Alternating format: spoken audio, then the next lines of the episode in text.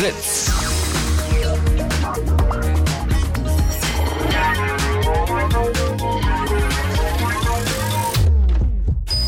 Blue Moon. Die zwei Sprechstunden.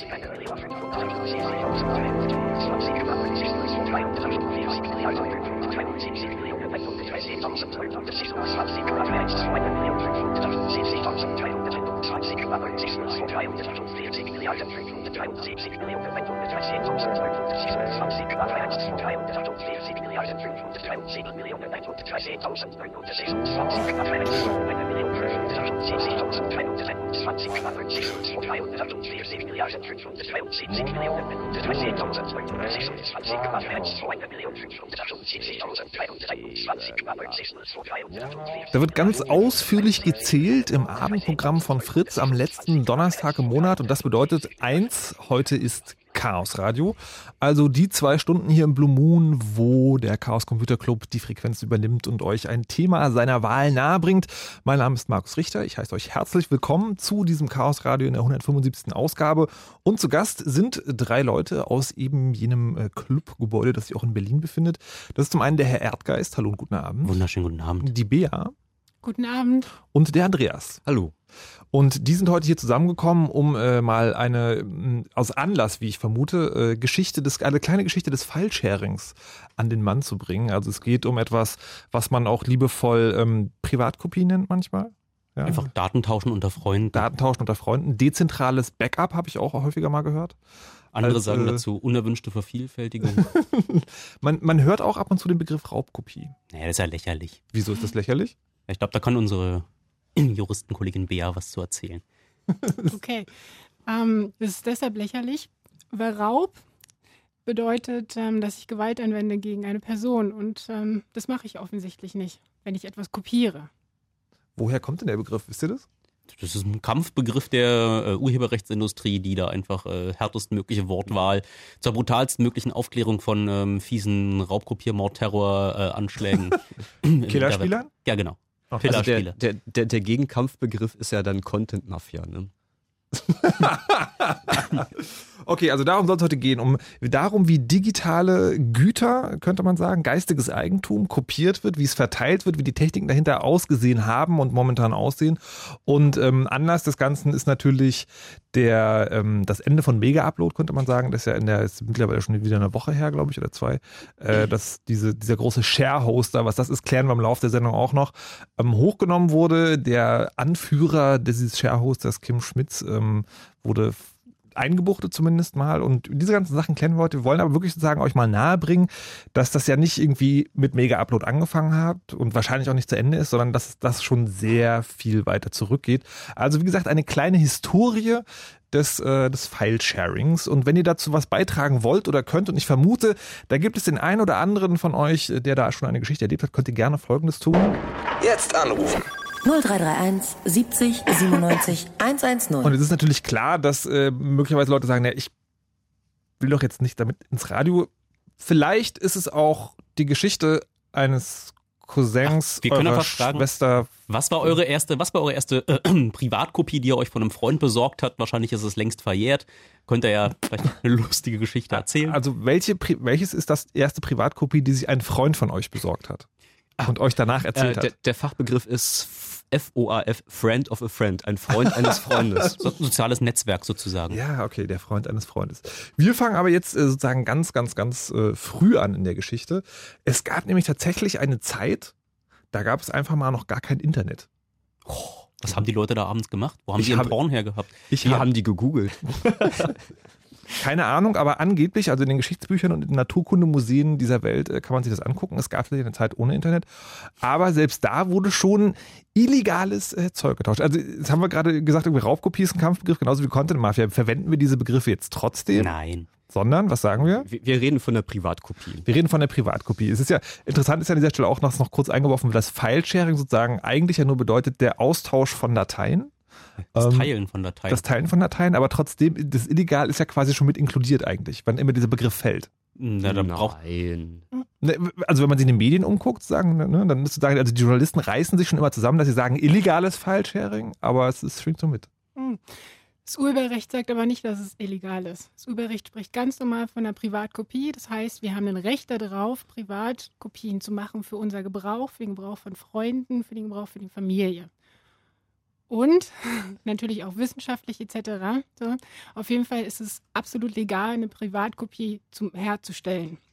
Also sozusagen, solange ich eine Kopie an einen Bekannten, eine, eine mir bekannte persönliche, nee, wie heißt das, natürliche Person weitergebe, ja? Dann, Ja, ja? ähm, da muss ein enges Verhältnis vorhanden sein. Äh, Das ist die eine Sache und dann ähm, gibt es auch noch Rechte auf Kopie für bestimmte Zwecke.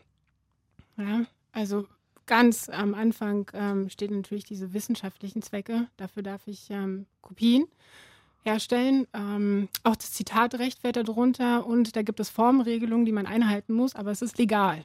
Okay. Äh, Trotzdem gibt es ja sozusagen viel juristische Verfolgung. Es werden dann sozusagen bei der jeder, jeweils der einzelnen Tauschtechnik vielleicht nochmal genauer beleuchten können, inwieweit das eine Privatkopie ist oder nicht. Ähm, vielleicht nochmal zur genauen Einordnung, das fällt mir gerade auf, haben vergessen. Bea ist äh, sozusagen auch studierte Juristin und äh, deswegen vom Fach und äh, wird uns heute Abend da diese die juristischen Einordnungen geben. Ähm, jetzt zurück zu der Zeit, wo es kein Internet gab, äh, da wurden ja die sogenannten Privatkopien auf Disketten weitergegeben. Also Hm. diese kleinen Datenträger. Ich frage mich gerade, ob jetzt vom Radio Leute sitzen, die denken so, Disketten, was ist denn eigentlich eine Diskette? Und wenn man ihnen sagt, so dieses Symbol, was man zum Abspeichern bei deinem äh, Wortverarbeitungsprogramm deiner Wahl nimmt, das ist eine Diskette. Also kleine schwarze Scheiben, auf die man Daten speichern kann. Ja, sowas wie USB-Sticks nur mechanisch.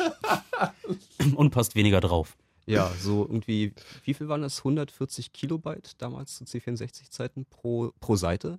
Ja, ich glaube, als ich angefangen habe, waren schon 720 Kilobyte. Ja, du Dann- bist ja auch so, dass. Äh, Äh, mal auf meinem ersten eigenen Computer ganz früher. Die das 5 waren aber schon dreieinhalb Zoll Disketten. Ja, ja, auf den 5 Viertel Zoll Disketten passt da noch weniger drauf. Nee, Das- warte, warte, warte, warte, warte. Man konnte da auch 720 draufschreiben, wenn man eins hatte mit 1,2 Megabyte, aber andere Geschichte.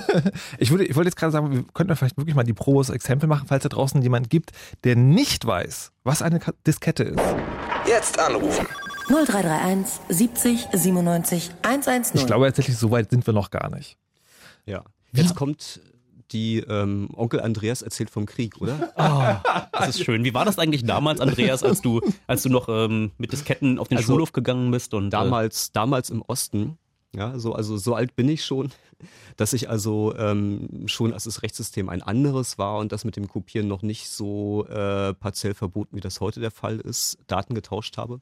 Da gab es aber in meiner Schule gar keinen, der auch einen Computer hatte. Das heißt, äh, es gab da also diese Handvoll Leute in meinem Alter und wir trafen uns einmal die Woche in ähm, Damals gab es ja noch Jugendzentren, wo die Jugend was Anständiges gelernt hat, wie Assembler programmieren, Modelleisenbahnen bauen und Daten kopieren. Und das funktionierte so, dass man also seinen Rucksack dabei hatte mit Disketten und dann traf man sich einmal die Woche zum großen Kopieren. Und ähm, manche Leute brachten sogar ihren Computer mit, was relativ aufwendig war, weil damals gab es noch Röhrenmonitore Laptops, da haben wir von geträumt. Und dann wurden die Daten tatsächlich von Diskette zu Diskette kopiert im persönlichen Austausch. Man ist dann auch mal Leute besuchen gegangen. Ähm, es gab zwar Modems, aber die strikte Warnung, sie nicht einzusetzen, weil die Stasi das nicht mag. Äh, ja, und das, das waren die Anfänge. Also Aber das ist eine kleine Randnotiz, die war mir neu zu sagen. Es gab Modems, aber man sollte sie nicht einsetzen, weil sonst direkt die Leute an der Tür geklopft haben, oder? das war zumindest die Warnung, die mich ereilte, als mir dieses Gerät in die Hand gedrückt wurde. So, Kind, das ist ein Modem, da ist ein Bandspiel damit rum, aber schließ es nicht an die Telefonleitung an. Es ist spannend, dass es dann im Westen die Post gewesen ist, die vorbeigekommen ist. Hm. Ja, ja, ja. so groß sind die Unterschiede nicht. Ähm, ich äh, glaube, auch in Bielefeld gab es eine ähnliche Einrichtung alle vier Wochen, wo man sich im Bunker am Ulmenwald traf, um Daten zu kopieren. Also das äh, strukturell funktioniert es da äh, auf beiden Seiten gleich, nur dass natürlich im Osten das mit dem Kopieren wesentlich entspannter gesehen wurde. Also auch der Staat hat kopiert. Damals gab es von äh, Robotron ein Betriebssystem namens SCP. Das war im Prinzip CPM, nur dass der String CPM durch SCP ersetzt wurde. Ähnliches passierte mit einer Datenbank namens DBase 2, die plötzlich Redabase hieß. Nein, nicht nur Ähm, das. Sie haben die CPUs äh, durch Aufschleifen und im Rasterelektronenmikroskop äh, angucken nachgebaut. Das wurde also alles gar nicht so ernst genommen damals. Na, wir hatten ja nichts. Ne? Und da haben wir uns gefreut über jedes Stückchen Software, was auf unseren Rechnern lief. Und äh, da war einfach, dass es irgendjemanden gehört, der da was dagegen haben könnte, dass eine Software von irgendjemand anders noch benutzt wird, war einfach so hanebüchen, einfach so weit weg äh, von der Realität, dass es äh, dann auch eine Weile brauchte, bis man sich erstmal daran gewöhnte, dass äh, Software auch Geld können, kosten können müsste. Und Das äh, waren sowas, was bestimmt viele Hacker in der Anfangszeit noch so komplett äh, anderer Kulturkreis nicht verstanden haben, dass da jemand an diesem, an diesem, diesem Programm, was eigentlich nur macht, dass man seine gekaufte Hardware ähm, für irgendwas benutzen kann, dass der dann auch noch Geld dafür haben möchte. Ma machte keinen Sinn, passt einfach nicht. Das, äh, also da, da geht es aber um Programme, die, ich glaube, sozusagen die tatsächlich größere Begegnung oder die erste breitere ähm, äh, Publikmachung des Phänomens Privatkopie kam ja, denke ich, mit Computerspielen auf.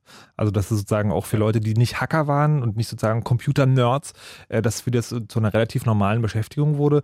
Und da war aber schon klar, worum es geht, weil die kosteten ja tatsächlich Geld und ähm, äh, ja, wurde auch kopiert. Wie ging das dann einfach noch so? Gab es da schon irgendwie technische Probleme? Ähm, wie ist das abgelaufen?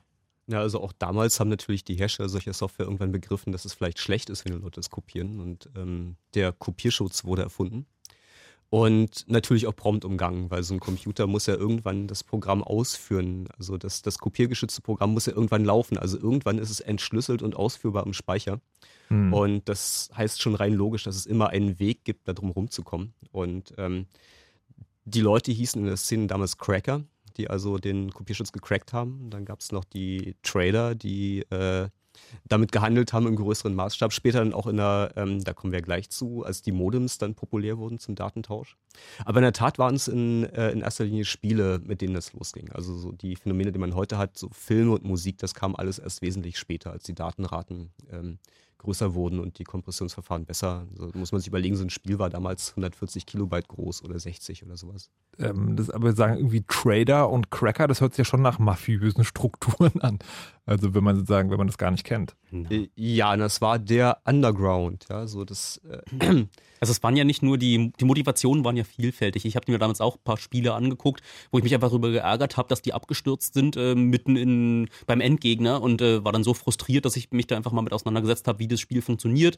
Bin dabei auch am Kopierschutz vorbeigekommen, der war halt nicht besonders anstrengend. Dann habe ich äh, gesehen, dass die sehr ineffizient programmiert haben, habe dann das erste Mal äh, mitbekommen, wie was so ein Compiler für Code erzeugt und ich als Assembler-Programmierer fand das äh, sehr anstrengend, wie viel Redundanz dabei ist, habe das alles äh, weggemacht, äh, habe äh, die, die, die Software schneller gemacht und am Ende hatte ich was, was nicht auf drei Disketten, sondern auf einer Diskette daherkam, nicht so oft abstürzte und ähm, habe dann noch einen kleinen Trainer dazu gepackt und das war so meine Motivation, da war irgendwie weniger dabei. Ähm, Aber mal ganz ehrlich, bist du sozusagen so eine Art Wunderkind gewesen oder war das tatsächlich sozusagen, wie die ganze Szene funktioniert hat? das war einfach Interesse, so Interesse, wie funktioniert und irgendwann kommst du da halt da vorbei. Wir haben alle nur mit Wasser gekocht und irgendwann lernst du alle Tricks, wenn du, wenn du dir so die Software anguckst. ist ja, aber als Cracker warst du schon ein Lied. Habe ich nie so wahrgenommen. Also da ist die Außenwahrnehmung immer noch eine andere als, äh, als die des kleinen, kleinen Kellerkinds, was da an an der Software frickelt. Ja, aber jetzt ist ja so irgendwie, so- sobald Menschen irgendwo zugange sind, äh, findet sich auch immer irgendwie jemand, der damit Geld machen will. Gab es da so eine Art Schwarzmarkt oder war das wirklich so ein, hier, ich, ich komme zu dir und gib mir dein, äh, kopier mir das Spiel? Ja, das gab's natürlich schon immer, so das Kid auf dem Schulhof, das gemeint hat, ey, kannst du haben, krieg ich aber einen Zehner von dir für die Kopie. Ne? Also das äh, ist ein ganz bestimmter Menschenschlag, würde ich jetzt mal sagen, der, also wo dann vielleicht auch der Begriff Mafia eher zutrifft. Also vieles ist so halt irgendwie ähm, tauschen, ja. Ich gebe dir, du gibst mir und wenn ich dir ganz viel gegeben habe, musst du auch mal mit irgendwas rüberkommen. Aber Mhm. es, es gab also auf jedem Schulhof irgendwie das Kid, das den Kram vertickt hat. Das findet man dann auch in der Geschichte überall in, in jedem Medium wieder. Jeder, der ähm, damit ähm, Geld, Geld zu machen sieht, dass er etwas billiger anbieten kann, was dann halt nicht direkt vom Hersteller kommt, ähm, gibt es in jedem Medium und wenn Leute Geld sparen wollen, um aber sich nicht den Stress geben, selber zu, zu cracken oder selber zu suchen, äh, da, da ist immer ein Markt und ähm, das ist aber nicht so die, die, die romantische Vorstellung, die man so vom Pfeilscheren hat, dass ich mit guten Freunden oder fürs Karma ähm, Mhm. Daten austausche, sondern da gebe ich jemandem Geld und äh, heutzutage ist es auch viel Geld. Muss man aber sagen, klar sagen, das gab es schon immer und das wird es auch immer geben. Also sagen, das ist um mal so ein Gegenpol zu diesem äh, Falschhering ist immer nur das romantische Lagerfeuer-Ding. Also es Die waren aber auch, schon damals nicht beliebt, ne? Ist, ist aber, genau, ist aber auch Teil des, äh, Teil des, des, äh, des Phänomens. Jetzt äh, äh, gucke ich Bier an und denke mir so, okay, Privatkopie, ähm, ist, die Grenze ist ja fließend und man kann sozusagen sehr schnell sehen, das wird auch als Ausrede benutzt, um das weiterzugeben. Ähm, in dem Moment, wo ich dafür Geld verlange, ist es wahrscheinlich vorbei. Ja, ja, das ist auf jeden Fall vorbei, genau. Ähm, Im Vorfeld wurde mich gefragt, ähm, wie, wie lange man denn belangt werden kann noch für Urheberrechtsverletzung. Mhm. Ähm, also die Frage der Verjährung. Ja. Ähm, also das regelt sich im Normalfall nach den ähm, normalen zivilrechtlichen Vorschriften. Das heißt, am Ende des Jahres, wo der Schaden entstanden ist, also wo ich hätte eigentlich dieses Produkt kaufen müssen, Mhm. ähm, dann danach drei Jahre. Aber ähm, wenn ich eine Kopie mache und ähm, diese verkaufe, ja, dann verjährt die ganze Geschichte zehn Jahre, nachdem ähm, dieser Schaden entstanden ist. Und unabhängig davon nochmal 30 Jahre, also bis maximal 30 Jahre. Da sieht man auch, dass Okay. dieser Eingriff ähm, von, der, von der Rechtsordnung ähm, viel mehr oder viel intensiver sanktioniert wird. Das ist, Ähm. weil es gewerbsmäßig ist. Entschuldigung. Ja, Ah. ähm, weil ich in die, in die Rechte, also in die Verwertungsrechte des ähm, Herstellers eingreife und ihm das wegnehme. So, Mhm. ähm, teilweise dauert es ja länger als drei Jahre, um ähm, an diese Information zu kommen, dass derjenige sowas tut und ähm, deshalb auch die Verlängerung von Verjährung auf bis zu 30 Jahre. Das ist was Besonderes im Rechtssystem. Wir haben in den meisten Fällen eben diese drei Jahre. So, und dann ist gut, dann sollen die Leute sich nicht mehr streiten. Ja. Aber bei bestimmten tiefen Eingriffen ähm, haben wir die maximale Verjährung ähm, bis 30 Jahre, außer eben, wenn ich jemanden umbringe. Das ist die einzige ähm, Sache, die nicht verjährt. Ja. Ja. Aber sonst haben wir die 30 Jahre Verjährung. Also mit anderen Worten, wenn ihr damals auf dem Schulhof Disketten getauscht habt, könnt ihr jetzt ruhig davon erzählen. Wenn ihr sie verkauft habt, solltet ihr diesen Fakt verschweigen, wenn ihr hier anruft. Naja, ihr wisst schon, Freunde von Freunden. Freunde von Freunden. Jetzt anrufen. 0331 70 97 110. Also das mit dem Geld hätten wir schon mal geklärt. Jetzt nochmal zurück zu dieser Privatkopie. Wo, ge- also kann man diese Grenze genau ziehen? Nein, wir Juristen können kaum Grenzen, kaum Grenzen ähm, einfach gerade ziehen. Ja. Das ist ähm, immer eine Problematik, das abzugrenzen. Also Okay. wer möchte jetzt vor Gericht stehen und ähm, dann nachweisen, wie eng oder wie weniger eng die Beziehungen sind, ist natürlich ähm, schwierig. Man wird sich doch von einem guten Freund noch 500 Kilobyte downloaden dürfen. Also klar, schwierig. Ähm, aber worauf ich hier nochmal hinweisen möchte, dieses Recht auf Privatkopie, was wir vom Gesetzgeber bekommen haben, wird ja extrem unterlaufen durch diesen ganzen Kopierschutz. Ja. Also damit habe ich persönlich ein riesengroßes Problem. Ich kaufe mir ähm, jetzt nicht Spiele, aber Musik und Filme und ähm, Soaps, ja, und kann die mir aber nicht auf meinen ähm, Laptop laufladen, sondern muss jedes Mal, wenn ich mir die angucke, ähm, die über mein Diskettenlaufwerk ähm, starten. Okay. Und meine Hardware geht daran tatsächlich kaputt. Ja, also das ist so. Die ist, ähm, die ist nicht dafür gemacht, dass ich da ähm, mehrmals am Tag da Disketten rein und raus mache. Also ich habe Warte mal, Disketten-CDs. ja, Okay. Ich dachte schon, Äh, Fernseh Fernsehserien CDs. auf Disketten. Wow. Entschuldigung. So gut ist die Kompression schon.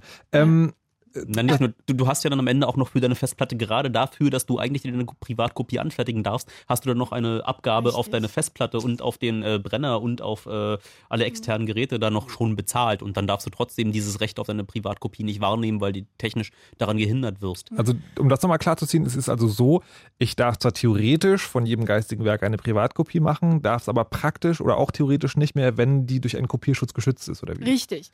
Also, es steht sogar im Urhebergesetz drinne, dass wenn da Kopierschutz drauf ist und ich diesen umgehe, obwohl ich einen Anspruch darauf habe, da diese ähm, Sache zu kopieren, Ja. ähm, mache ich mich auch strafbar. Okay. Also Das ist eine Umgehung einer, ähm, eines besonderen Schutzes. Sicherheitsvorkehrung. Ja. Ja, das ist strafbar. Stand da nicht was von wirksam und ist sie nicht eigentlich unwirksam, wenn ich sie umgehen kann? Okay, dann brauche ich kurz zwei Minuten, um ins Gesetzestext reinzulesen. Ich habe jetzt auch sowas im Kopf, dass es, äh, dass es irgendwie damals mit, ähm, mit, dem, mit der DVD-Encryption so war. Also DVDs, also Film-DVDs sind ja tatsächlich irgendwie mit so einer, mit so einer Art Schlüssel äh, versiegelt und das ist ja irgendwann gebrochen worden und war irgendwann so leicht zugänglich, dass irgendwann mal ein Gericht mal gesagt hat, so nee, das ist jetzt kein Schutz mehr, kein wirksamer Schutz. Das wäre vielleicht nochmal interessant. Ja, Noch eine Ergänzung ähm, dazu. Die Rechtsprechung ähm, hat da ähm, versucht, es ein bisschen zu korrigieren mit dem Kopierschutz. Und sie haben gesagt, ähm, auf dem Produkt muss ausdrücklich draufstehen, dass Kopierschutz besteht. Ähm, wenn es nicht ausdrücklich drauf ist, ähm, ist es ein Mangel und ähm, ich kann eben dann meine Rechte aus dem bürgerlichen Gesetzbuch geltend machen. Also heißt, Mängel ich darf es Ware wieder zurückgeben oder was? zurückgeben. Ah, okay, ja, Ja, sehr schön. Ja, ja. Also ich krieg's nicht ähm, ohne Kopierschutz, aber Ja. es muss so ausgezeichnet sein, dass ich äh, das nicht kopieren darf. So. Ähm, ist nett, aber die meisten ähm, Anbieter machen ja Kopierschutz drauf, also dass mir das ja nicht wirklich hilft, diese Rechtsprechung. Na doch, dann mache ich erstmal meine Kopie, dann gebe ich es wieder zurück und kaufe mir eine neue CD. Aber Und das ist ja dann trotzdem verboten. dann, ah, oh, oh, oh. Es geht ja auch darum, das zu klären, was das ist und was nicht. Ähm, Aber das hat ja in der Geschichte nie funktioniert. Erinnerst du dich damals, als die Software auf den Disketten kam und dazu noch ein kleines Handbuch, was dann auf ganz braunem Papier, so dunkelbraunes Papier mit schwarzer Schrift kam oder mit silbernem Papier mit weißer Schrift, was man nicht kopieren kann, sodass man dann entweder ganz mühsam das ganze Buch abtippen musste, um es seinem Freund mitzugeben. So diese ganzen Kopierschütze in der Vergangenheit haben ja immer nur so eine Weile gehalten. Also so richtig ein effizienter Kopierschutz, der länger als, keine Ahnung, einen Monat gemacht hat, habe ich jetzt eigentlich nicht im Kopf. Du? Mm, mm, mm. Jetzt anrufen. 0331 70 97 110. Nee, in der Tat, äh, sozusagen ein wirklich wirksamer Kopierschutz. Ähm, Obwohl, also die PS3 ist schon relativ weit vorne, was das angeht. Muss man, muss an dieser Stelle als, als Spieler, muss ich das einfach mal sagen. Die, ähm, da gab es bis jetzt nichts Einfaches. Sagen. Ja, da gab es Nichts auch, Einfaches, ja, aber die Ge- haben genau. ganz schön aufs Maul gekriegt. die haben ganz schön aufs Maul gekriegt, aber es gibt, äh, also da Spiele kopieren geht meines Wissens nicht. Also nicht so einfach wie auf allen anderen Sachen. Aber das ist vielleicht ein anderes Thema, zu dem wir später noch kommen können. Wir waren ich jetzt, sehe da gerade im, im Chat, da meinte noch jemand, ja natürlich das Allergeilste war, dass du noch extra Hardware dazu bekommen hast. So einen Dongle, den du hinten an deine Serielle ranstecken musstest, bevor du das Spiel äh, spielen durftest. Das gab's für, also ich kenne das sozusagen von, von teurer Audio- oder Videobearbeitungssoftware, da gibt es das heute noch, kriegt man so einen kleinen USB-Stick. ähm, das gab es aber damals tatsächlich auch schon für diese Spiele. Ja.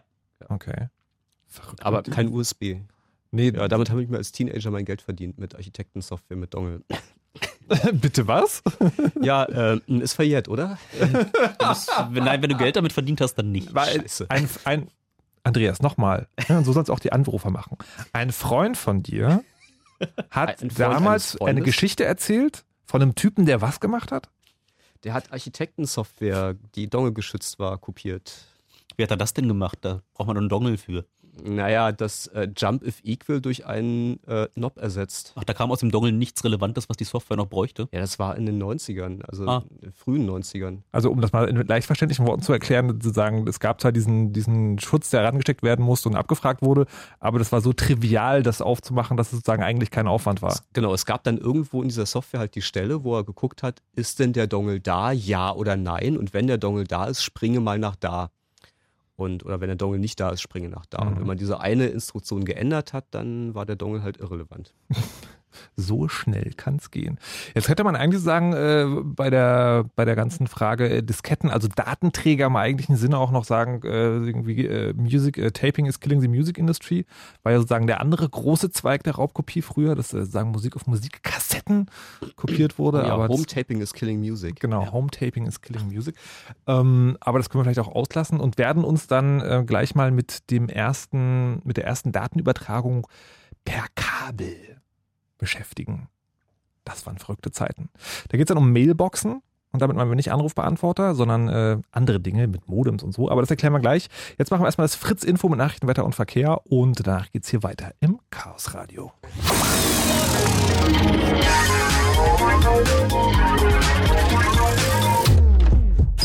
Fritz.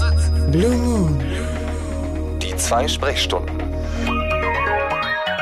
Heute Chaos Radio im Blue Moon mit dem Chaos Computer Club. Das heißt, von dem CCC sind Gäste zu Gast. Zum Beispiel der Herr Erdgeist, die Frau Bea Hallo. und der Herr Andreas. Tachchen.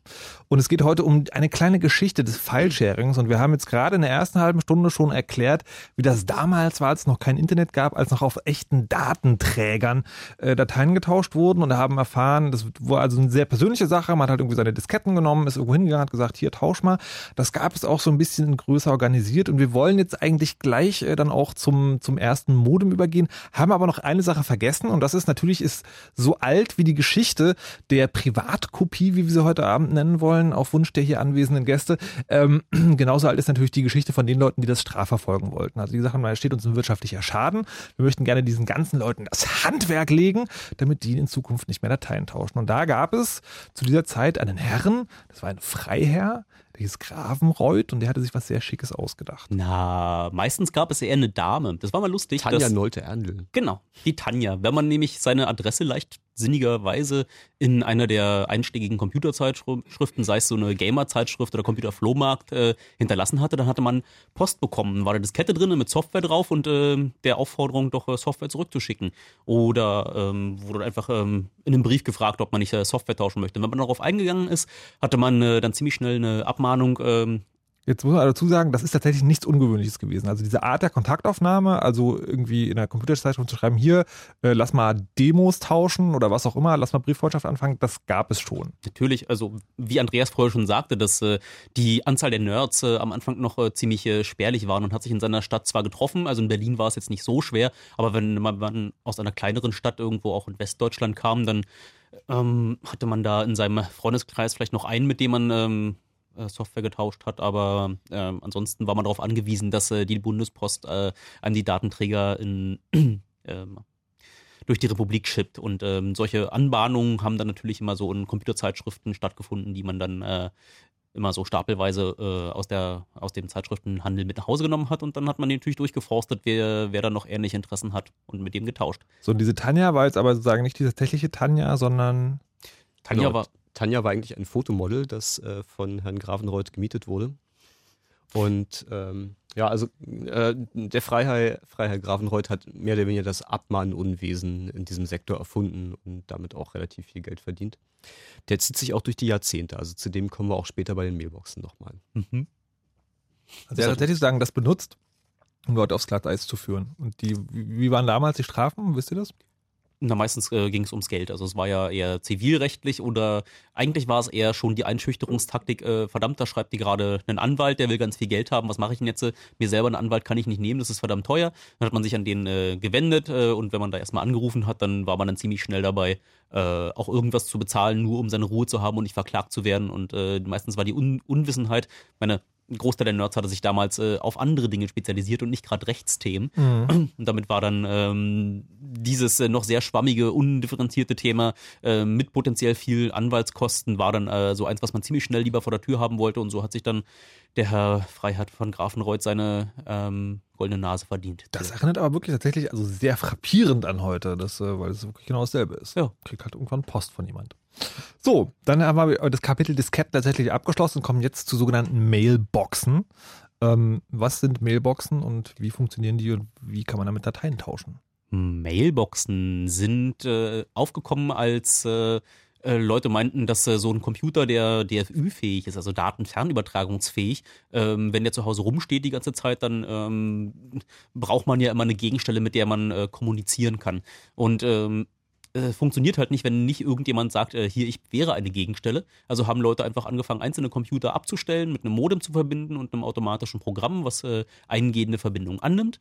Und ähm, man konnte sich mit seinem eigenen Computer dahin verbinden und äh, dann da Dinge drauf tun. Und eins der häufigsten Dinge waren Nachrichten zu schreiben an jemand anders, die dann jemand, der sich später darauf einloggte, auf derselben Mailbox ähm, abrufen konnte. Und das andere war natürlich äh, neben den Nachrichten da auch gleich noch ähm, Software hochzuladen und runterzuladen. Und Also vielleicht nochmal ganz langsam für die Leute, bei denen das Internet aus der Wand fällt heutzutage. Danke.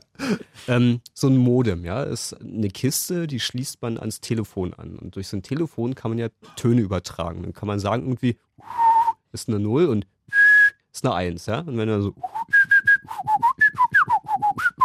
kann man Nullen und Einsen übertragen, ne? das hört man am Anfang noch hier im Chaos Radio Trailer auch. Ja, ja, ja, das, stimmt. ist ein Modem. Das ist Ganz nur ein bisschen schneller, als was du da gerade gepfiffen hast. Aber der Computer kann das auseinanderhalten. Ja. Ja, es hat halt nicht so eine große Bandbreite. Herrgott, Das sag ist doch richtig, nicht drauf das rum. richtig. Aber ich habe es irgendwie so ein 2400 Bautcarrier habe ich gepfiffen bekommen. Das haben die Modems mir geglaubt. ähm, naja, gut. Also dann hat man so ein Ding an seinem Telefon angeschlossen. So eigener Computer, Telefon. Nummer anrufen. Auf der anderen Seite wieder ein Computer mit so einem Modem, äh, das am Telefon hing. Und äh, am Anfang tatsächlich mit aus Fischertechnik gebauten kleinen Robotern, die die Gabel vom Telefon hoch und runter gedrückt haben, weil da tatsächlich äh, dass der Hörer des Telefons in einem sogenannten Akustikkoppler drin lag, also ein Lautsprecher und ein Mikrofon auf dem Hörer des Telefons. Ähm, später dann äh, mit Direktanschluss an die Leitung war natürlich alles höchst illegal in den 80ern, also sowohl im Osten als auch im Westen. Und so gegen Anfang der 90er wurde das alles ein bisschen entspannter. Dann war das mit dem Osten vorbei und im Westen haben sie beschlossen, naja, wir weichen das mal auf und wir erlauben den Nutzern des Telefonanschlusses eigene Endgeräte anzuschließen. Und dann gab es auch die ersten Modems. Die coolen Modems waren natürlich trotzdem noch illegal. Man, man brauchte eine Postzulassung. Die schnellen Modems hatten keine.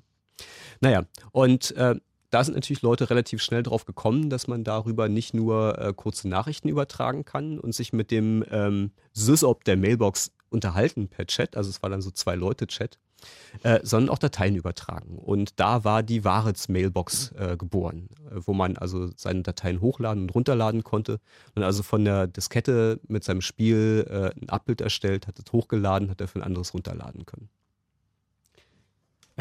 Na, Ja, das ging dann so irgendwann war noch so weit, dass, ähm, dass Leute dann nicht nur eine, äh, ein Telefon, ein Modem an äh, ihren Computer angeschlossen haben, sondern mehrere. Und dann wurde es ganz doll spannend, weil plötzlich äh, konnte man wirklich live nicht nur mit dem äh, Operator der Mailbox sprechen, sondern mit noch jemand anders oder vielleicht sogar mehreren anderen Leuten, die sich auf demselben Rechner eingeloggt haben.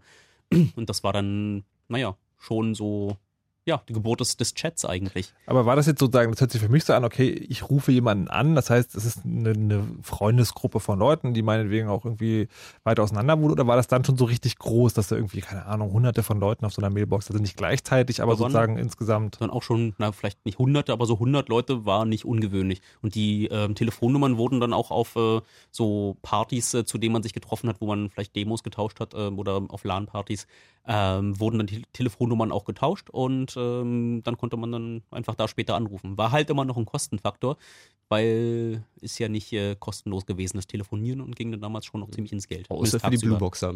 Ja. Also, genau. Früher war das ja so, also kennen die Skype-User heutzutage auch gar nicht mehr, dass so ein Telefongespräch Kosten erzeugt, die abhängig sind von der Entfernung. Also wenn man ein Ortsgespräch führt, ist es sehr preiswert und wenn man ein Ferngespräch führt, ist es teurer und ein internationales Gespräch unbezahlbar. Deswegen gab es natürlich seine, man hatte seine lokale Mailbox, die halt im Ortsnetz war, die man irgendwie damals für 23 Pfennig pro Telefongespräch, weil äh, eine Einheit äh, anrufen konnte. Und für die längeren Entfernungen ähm, gab es dann spezialisierte Leute, die schon erwähnten Trader, die ähm, über längere Entfernungen telefoniert haben, entweder weil Papa die Rechnung gezahlt hat oder aber weil sie Tricks kannten, um kostenlos zu telefonieren. Und jetzt kommen wir wieder mit, Telef äh, mit Töne ins Telefon reinpfeifen. Ähm, Blueboxing war damals also schwer modern. Funktioniert so, man hat eine kostenlose Nummer angerufen und damals haben die Vermittlungsstellen untereinander auch Töne benutzt, äh, auf der Telefonleitung miteinander zu reden. Die konnte man emulieren. Das heißt, man konnte ähm, eine kostenlose Nummer anrufen, dann ins Telefon reinpfeifen und ähm, dann hat die Vermittlungsstelle am anderen Ende von dem, den man kostenlos angerufen hat, aufgelegt und man konnte weiter wählen. Aber die eigene Vermittlungsstelle hat das nicht mitbekommen, hat es weiter als kostenlosen Anruf ab, äh, abgerechnet. Sondern Blueboxing. Da gab es also Leute, die konnten das, die haben sich darauf spezialisiert. Die haben dann immer bei Mailboxen in Amerika angerufen, wenn es irgendwie frische Spiele gab und haben die runtergeladen, haben sie in den lokalen Mailboxen hochgeladen. So war das. Also ich meine, das, das Blueboxing war wahrscheinlich also hochgradig illegal, sowieso. Warum ist es einfach nur atypisches Nutzerverhalten, was dann, was dann so Dinge mit dem Telefonnetz tut? Ich meine, man tut ja nichts physikalisch. Ich meine, das sind ja, sind ja Schall, äh, gefährliche Schallwellen oder was? Also ich, ich, ich würde das ja als äh, Verklärung im Nachhinein empfinden. Es war bestimmt Leistungserschleichung. was sagt die Juristin? Ich bin mir nicht sicher. okay. Immer eine sichere Antwort. Na gut, vielleicht. Das äh, kommt darauf an. Vielleicht ist man, vielleicht, vielleicht ist man mal jemand, äh, das, das ist eine typische Juristenarbeit. Äh, ja, im Prinzip schon, aber es kommt darauf an. Aber vielleicht ist Das- euch ja irgendwas über den Weg gelaufen. Damals könnt ihr mal erzählen. 0331 70 97 110. Aber das ist natürlich auch so, die Dateien, die da getauscht wurden, die Mailboxen, das ist dann keine Privatkopie mehr, oder? Wenn man dann mit Leuten irgendwie, die man gar nicht mehr kennt.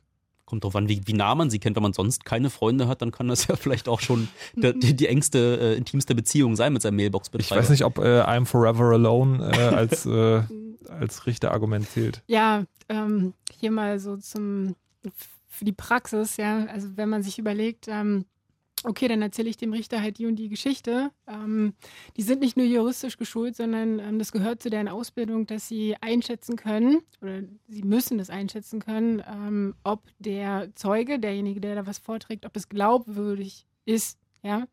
Ähm, nicht bei Kindern, nicht bei psychisch Kranken, da gibt es Gutachter, aber wenn ähm, normale Erwachsene da vorm Richterpult stehen und eine Geschichte erzählen, dann ist es vom Richter natürlich überprüfbar, ob das jetzt schlüssig ist, ob das nachvollziehbar ist oder ob das halt eine Story ist, der Mhm. nicht gefolgt ist. Und er muss dieser Geschichte natürlich nicht folgen, sondern er kann im Urteil reinschreiben, er hält die Person halt nicht für glaubwürdig.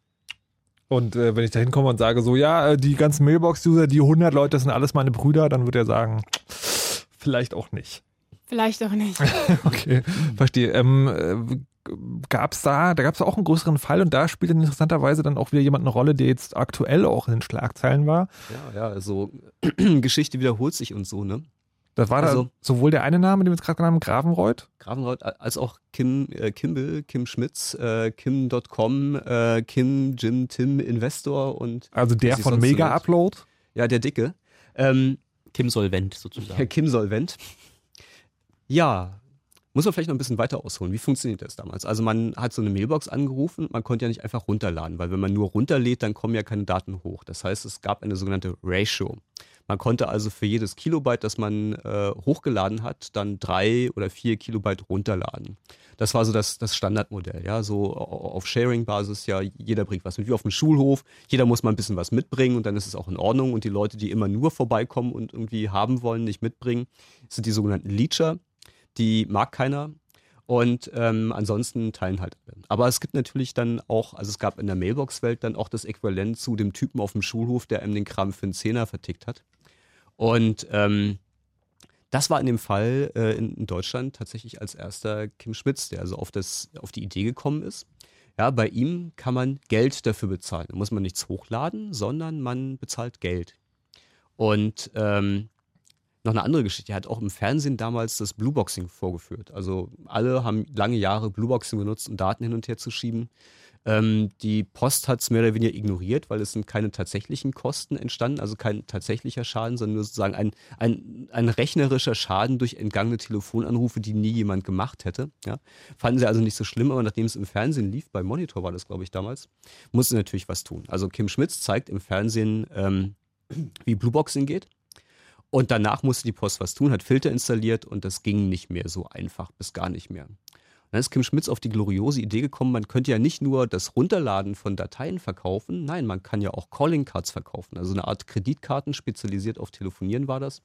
Die hat er auch zum Verkauf angeboten. Also sozusagen jede Gelegenheit genutzt, ähm, aus dieser ganzen ähm, Datenkopierszene Profit zu schlagen an allen Ecken und Enden, die rausgekommen sind. Und was dem Ganzen die Krone aufgesetzt hat und was also mehr oder weniger dazu geführt hat, dass ähm, äh, Kim Schmitz in der Szene eigentlich seit 20 Jahren extrem unbeliebt war, war, dass er irgendwann also Ärger mit äh, der Staatsanwalt, Polizei, Urheberrechtsinhabern bekommen hat und dann auf die gloriose Idee gekommen ist, die Daten seiner Kunden äh, an Herrn Gravenreuth zu verkaufen. Also nicht nur, dass er erst den Leuten Geld dafür abgenommen hat, dass sie Sachen runterladen können, ja? Nein, er hat hinterher dann auch noch Geld dafür genommen, dass er den Rechteinhabern erzählt hat, wer das war. Und natürlich straffrei rausgekommen ist. Und das, also ein. Äh, ein Hoch auf die Deals. Ja. ja. Nicht ganz straffrei, aber also er wurde äh, auf Bewährung äh, verurteilt. Nee, die Bewährung war erst später bei Let's Byte.com. Aus der Copyright-Nummer ist er damals komplett nee, nee, rausgekommen. vorher schon für, für, für Cracken ähm, ist er auch. Äh, Echt? Okay, das habe ich nicht mitgekriegt. Ah ja, ähm, genau. Und da kommt wieder irgendwie Günther Freiherr von Grafenreuth ins Spiel. Ähm, besagter ähm, Anwalt, der das Abmahnunwesen erfunden hat und äh, der die Tanja Nolte-Erndl in den Magazinen äh, gespielt hat, um Leute anzulocken der war derjenige, der sozusagen mit Kimball diesen Deal gemacht hat, den mit den Urheberrechtsinhabern eingefädelt hat und wahrscheinlich auch die Hand aufgehalten hat dabei. Das ist ja sozusagen äh, rechtlich noch eine ganz andere Sache. Diese Deals, gibt es da eigentlich sozusagen Vorschriften, wie man das macht, oder ist es dann wirklich Verhandlungssache? Also man, man, man macht, man macht die Deals ähm, immer häufiger. Das ist ähm, eine bekannte Tatsache. Also ist die, man muss es nicht als Problem sehen in vielen Sachen oder in vielen Fällen, die ähm, wirklich langwierige Strafverfahren mit sich bringen, macht es auch Sinn, ja, die Deals ähm, durchzuführen. Also, ähm, das passiert so, dass ähm, Richter, Strafverteidiger und Staatsanwalt ähm, sich vor der Verhandlung oder also die Verhandlung wird eröffnet ähm, und dann ähm, entscheidet man sich aber darüber, sich in einen anderen Raum zurückzuziehen, zu mhm. dritt und ähm, zu überlegen, ob man nicht einen ähm, Kompromiss sozusagen aushandeln kann. Also Grundlage dafür ist immer, dass der Angeklagte sich ähm, für schuldig erk erklärt. Ja? Mhm. Also sonst würde es ja gar nicht gehen. Und dann ähm, geht es nur noch darum, ähm, was für eine Strafe verhängt wird. Also ähm, ob Geldstrafe, ja, oder eben Freiheitsstrafe. Es gibt ja bestimmte Delikte, da muss ja mindestens Freistrafe erfolgen. Ähm, es ist nicht unbedingt immer negativ, diese, diese Deals zu machen, aber man kommt auch ähm, immer mehr in Bereiche rein, wo wir ähm, Straftäter in unserem Rechtssystem eben nicht mehr verurteilen können, weil sie legen dann so und so große Summe hin, ja, ähm, und ähm, gehen dann mehr oder weniger straffrei raus. Oder ähm, es gibt die Deals, ähm, die sind aber schon im Vorfeld, das ist dann mit den Ermittlungsbehörden, dass man da, das sieht man auch immer in den ähm, amerikanischen Filmen sehr oft, ähm, mhm. dass man Informationen gibt und ähm, dann dafür eben ähm, auch etwas von der Staatsanwaltschaft bekommt. Aber das hört sich für mich ja schon an, sagen, wenn ich nur genug Kohle habe oder genug andere Leute verpfeife, kann ich eigentlich alles anstellen, was ich will. Nicht ganz. Also es gibt Kapitaldelikte, da geht es nicht. So, also wenn der Gesetzgeber sagt, ähm, wenn ich hier einen Mord begehe oder wenn ich einen Raub begehe, mhm. ja, also einen echten Raub, ja ähm, dann Mindestfreiheitsstrafe von einem Jahr oder gemeingefährliche ähm, Brandstiftung, Eingriff in den Straßenverkehr etc. Solche Sachen, die müssen auf jeden Fall bestraft werden. Aber die, ähm, vor allem im Bereich von Vergehen kommt man ähm, teilweise mit Deals raus, wenn man das nötige Kleingeld hat. Was, ja? was ist ein Vergehen? Also ähm? Ein, ja, ein Vergehen ist, also es gibt ähm, Übertretungen, es gibt Vergehen und es gibt Verbrechungen. Ähm, Übertretungen sind die ganzen Ordnungswidrigkeiten also bei Rot über die Ampel laufen etc. Und ähm, Vergehen sind ähm, Straftaten, die mit ähm, Geldstrafe oder einer Freiheitsstrafe ähm, geahndet werden können. Und Verbrechen eben alles das, ähm, wo der Gesetzgeber sagt, hier muss mindestens ein Jahr Freiheitsstrafe verhängt werden. Okay, und sagen, dieses Mailboxing war dann wahrscheinlich ein Vergehen und kein Verbrechen. Ja, Ist es heute immer noch so, dass, äh, dass Urheberrechtsdelikte, die auf Privatkopieaustausch zurückgehen, äh, Vergehen sind? ja, das sind Vergehen. Und äh, ich könnte mir jetzt vorstellen, dass es da Bestrebungen gibt, zumindest von manchen Parteien, das als Verbrechen zu klassifizieren. Weißt, wisst ihr da was Da drüber? wird ja mit geworben. Die GVU sagt ja, dass äh, Raubkopierer Verbrecher seien. Ach, das ist dann in der Tat eine Lüge, oder wie? Ja. Ja, richtig. Ja, die Medien nutzen ähm, sehr oft juristische Begriffe ähm, falsch. So. Also es wird zum Beispiel ständig in den Medien von Mord gesprochen, ja, aber in den meisten Fällen ist es Totschlag, so. also als Beispiel. Und Mhm. auch ähm, diese Unterscheidung zwischen Vergehen und ähm, Verbrechen wird nicht sauber gemacht. Und natürlich versucht man hier in dem Bereich ähm, die Nutzer einzuschüchtern. Ja, Angst zu machen, so das ist immer, wenn jemand eine Abmahnung im Briefkasten hat, wenn jemand was mit dem Anwalt zu tun hat, der etwas von einem will und auch noch Geld, ja, Unterlassungserklärung, ähm, die auch noch strafbewehrt ist, dann haben wir alle Angst, weil wir das, wir haben das nicht in der Schule gelernt, ähm, wir haben nicht Juristen in unserem Ja. Umfeld, unserer Familie, also das ist ähm, Einschüchterungstaktik. Aber also nur um das mal festzuhalten, dieser, dieser Spruch, Raubkopierer sind Verbrecher, ist also tatsächlich einfach falsch. Der ist falsch. Ja. erstmal Raubkopie an sich ist ja schon, also vielleicht können Sie einfach durch, äh, durch die Logik sagen, wenn schon der Term Raubkopie ja eigentlich ähm, nicht, äh, nicht zu erfüllen ist, weil man ja nicht wirklich äh, raubt, dann äh, kann man auch einfach behaupten, es wären dann Verbrecher, weil das eine Nullaussage wird, wenn die ähm, Okay, Ex falso Erdgeist. quod libet. Ja, aber das ist doch viel zu kompliziert gedacht, verstehst du? Raubkopierer, wenn wir, also wir können es auch umformulieren, es ist ja ein Werbespruch einfach. Ja. Raubkopierer sind Verbrecher und das ist, liegt daran, also der Austausch, wie, wie sagst du es so schön? Der Austausch von, ähm, der, der nicht erwünschte Austausch von Also Daten, sagen, in deiner korrekten Formulierung wäre es der Austausch von nicht äh, erwünschten Daten. nicht erwünschte Vervielfältigung. Nicht erwünschte Vervielfältigung von Daten ist ein Verbrechen, aber auch diese Aussage wäre falsch, weil es ja kein Verbrechen ist, sondern ein Vergehen. Genau. Das ist Aber schon die GVU ist ja sowieso auch, ähm, sind nicht die Guten. Naja, aber es, ich glaube, das ist vielen Leuten einfach nicht klar. Sondern die denken, also klar, man hat irgendwann gelernt, okay, also wenn es äh, dieses mit den Höchststrafen, das ist nur, wenn es gewerblich ist und so, ähm, aber das ist halt kein Verbrechen ist, sondern ein Vergehen, das ist, glaube ich, vielen Leuten äh, nicht klar. Mir zum Beispiel bis jetzt eben. genau. Aber die ganze Nummer hat ja auch noch eine zivilrechtliche Komponente, oder? Also ich denke mal, dass auch dieser Deal dann eher auf dem zivilrechtlichen Teil stattgefunden hat, weil die haben ihm ja Geld gegeben. Ne? So der äh, Kim Schmitz hat Geld dafür bekommen, dass er die Adressen rausgerückt hat. Und das kann ich mir nicht vorstellen, dass es Bestandteil eines Deals vor Gerichts war, sondern das war ein Bestandteil einer zivilrechtlichen Einigung. Heutzutage ist es ja auch erstmal eine zivilrechtliche Abmahnung, äh, die dann äh, mit hohen Anwaltskosten, die eigentlich einen Großteil der, ähm, des Ärgers ausmachen, die man sich da einhandelt und ähm, wirklich vor Gericht gebracht wird, so nur in den allerwenigsten Fällen. Und äh, wahrscheinlich haben auch ähm, die Abmahnanwälte dann nicht wirklich Lust, dass es vor Gericht dann mal final entschieden wird. Äh, wenn sich da wirklich mal jemand äh, durchklagt, dann werden die da auch wahrscheinlich bis zur ähm, endgültigen Entscheidung das nicht abwarten und vorher einen Vergleich suchen, dass es keine Präzedenz gibt. Ist da so mein Bauchgefühl. Was sagt die Juristin? Ja, meine Jur- die Juristin ähm, hat was auf dem Herzen und sagt, wenn ähm, man zu Unrecht abgemahnt wird, dann soll man sich tatsächlich wirklich dagegen wehren. Es gibt auch ähm, Fehler in den Protokollierungen, also nicht nur von ähm, den Verwertungsgesellschaften, also von den Abmahn ähm, Anwälten.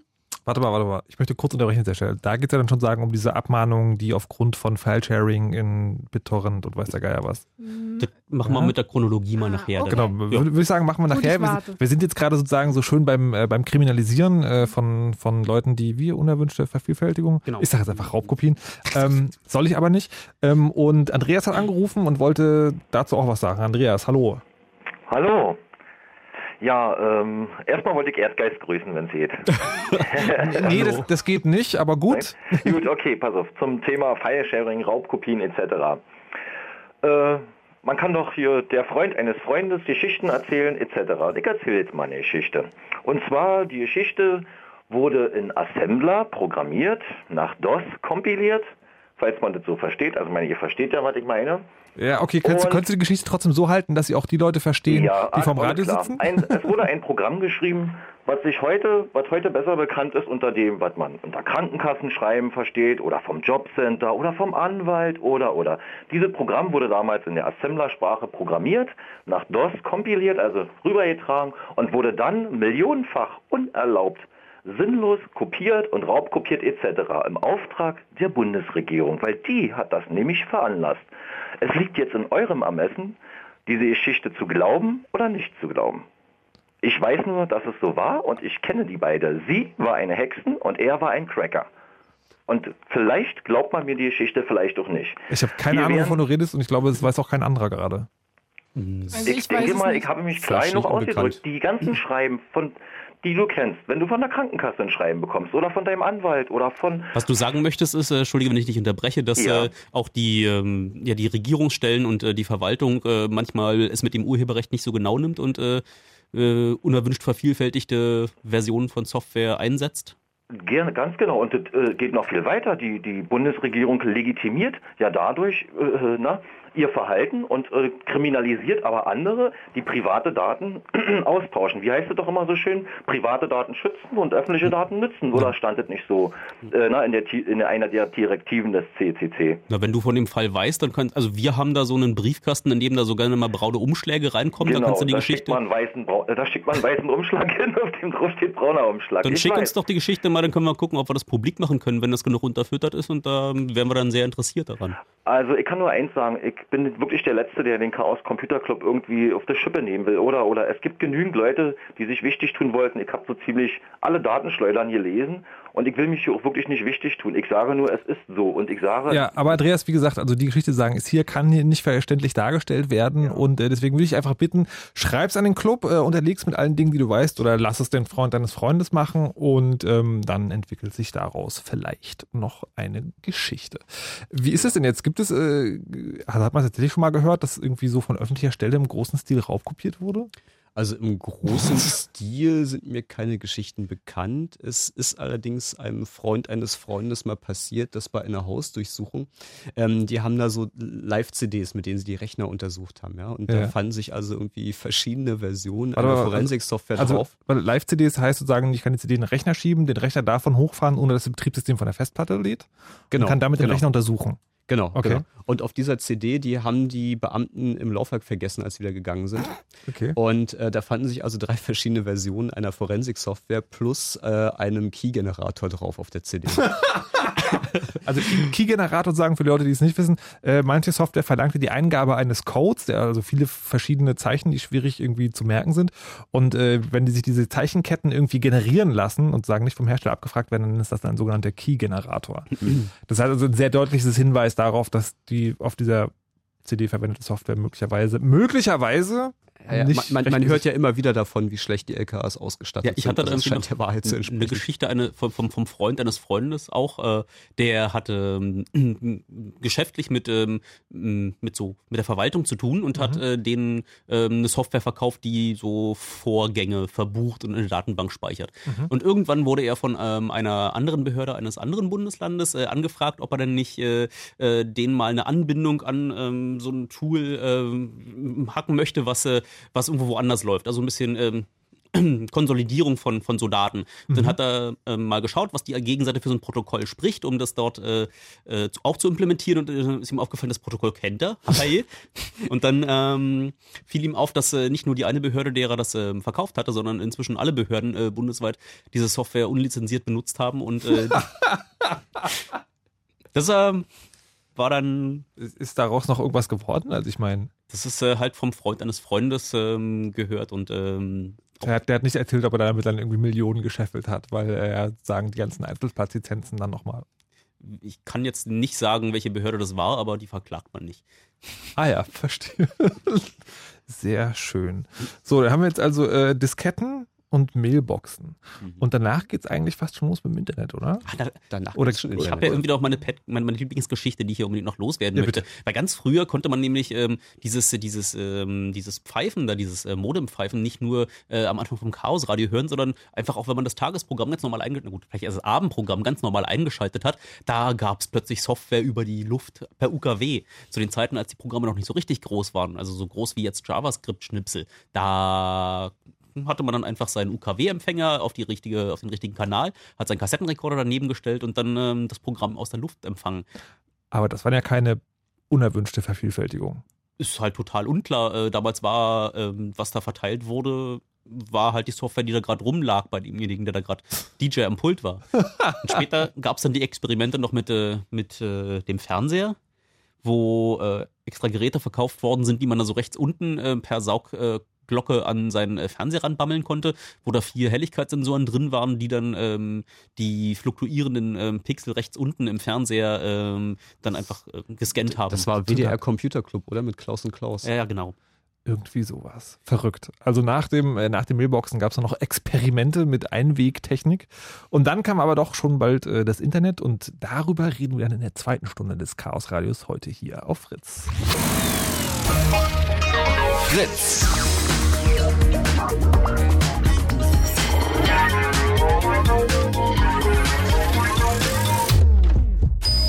Blue Moon. Die zwei Sprechstunden.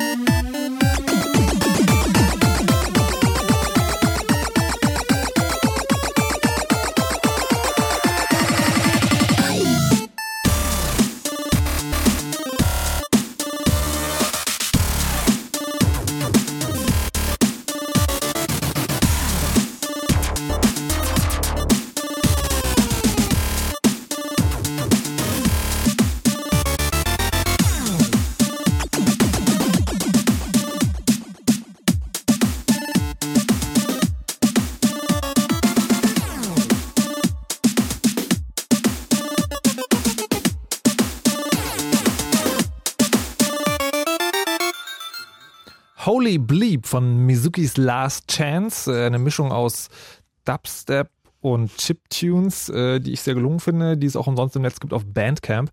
Ähm, und ihr seid hier Chaos Radio gelandet, wo es heute um die Geschichte des File-Sharing geht. Anlass ist, äh, dass einer der größten aktuellen äh, Anbieter von File-Sharing, nämlich der Sharehoster Mega Upload, zugemacht wurde. Äh, da spielt auch eine Person eine Rolle, die in der Sendung jetzt schon aufgetaucht ist, nämlich ein sogenannter Kim Schmitz. Und wir erzählen heute mal, wie so im Laufe der Zeit die digitalen Güter untereinander ausgetauscht wurden. Wir haben jetzt sozusagen schon die ich will mal sagen, Steinzeit des Dateientauschs äh, hinter uns gebracht und kommen jetzt zu den, äh, zu den Anfängen der modernen Neuzeit, nämlich dem Internet. Zu Gast sind heute vom Chaos Computer Club Erdgeist, uh. Bea Hallo. und Andreas. Tachchen. So, und jetzt machen wir Internet. Juhu! Da ist man dann endlich wieder zu Hause. Genau, jetzt ist es ja so, dass äh, das Internet, ähm, so, so wie wir es heute kennen, ist ja nicht immer so dick und schnell gewesen.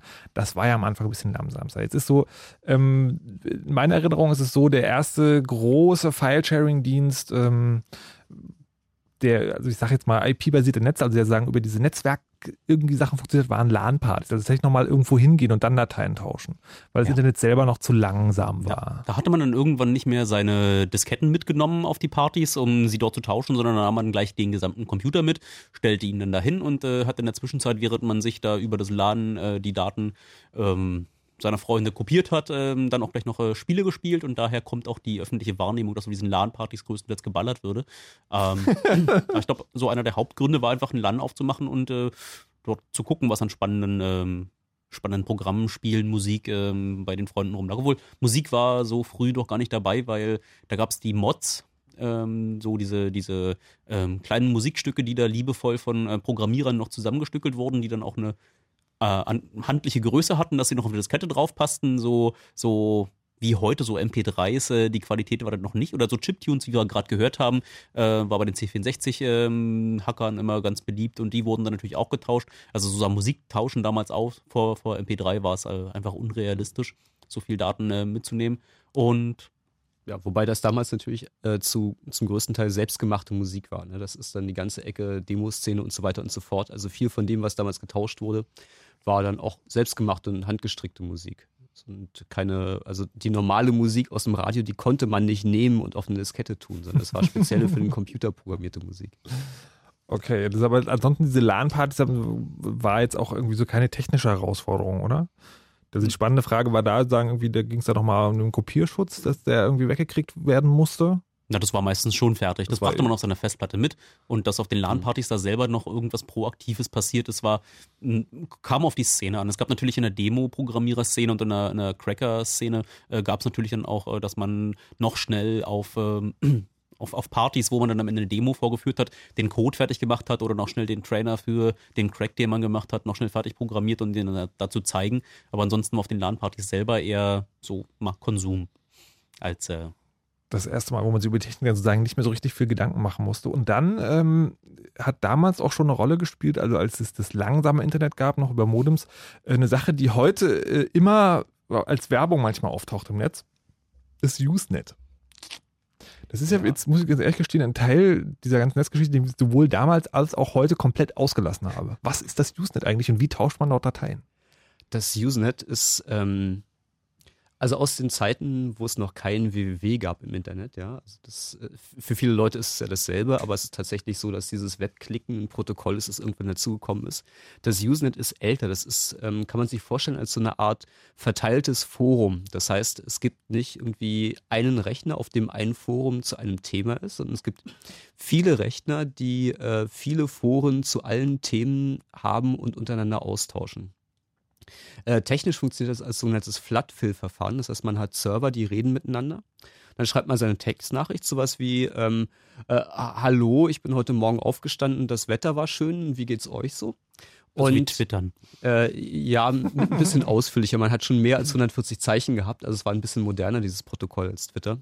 Und ähm, dann hat man das an seinen News-Server geschickt, in eine sogenannte Newsgroup. Newsgroups gab es äh, die großen sieben Hierarchien, also die waren geordnet nach äh, zum Beispiel SCI für Science, für wissenschaftliche, Rec für Recreational, ähm, was gab es noch? Com für Computer, ja, und SOC für Society. Und da gab es Alt. Alt stand für Alternative und für alles andere. Und ähm, so die ersten Pornos, die ich runtergeladen habe, waren also in Textform und kamen aus äh, Alt. Ähm, Erotika hieß es, glaube ich. Genau, Alt.erotika Newsgroups. Ähm, erotische Texte und irgendwann haben sie auch angefangen, darüber Dateien auszutauschen. Aber Flatfill, genau. So, ich schreibe meine Nachricht, ich schicke das an meinen lokalen Server in eine bestimmte Newsgroup. Und mein News-Server ist, mein äh, Usenet-News-Server ist verbunden mit anderen Servern und redet mit denen, sagt denen, pass mal auf, ich habe eine neue Nachricht mit folgender Nachrichten-ID. Dann sagen die auf der anderen Seite, ne, habe ich noch nicht. Und dann schickt er dem das rüber. Das schicke ich also, schicke den News-Server in alle Richtungen, an alle angeschlossenen Server. Irgendwann passiert es das natürlich, dass die Nachricht überall ist. Das heißt, äh, der nächste News-Server sagt seinem Nachbarn, du, ich habe hier eine Nachricht, der andere sagt, kenne ich schon. Und dann ist die überall. Sogenanntes Flood-Filling.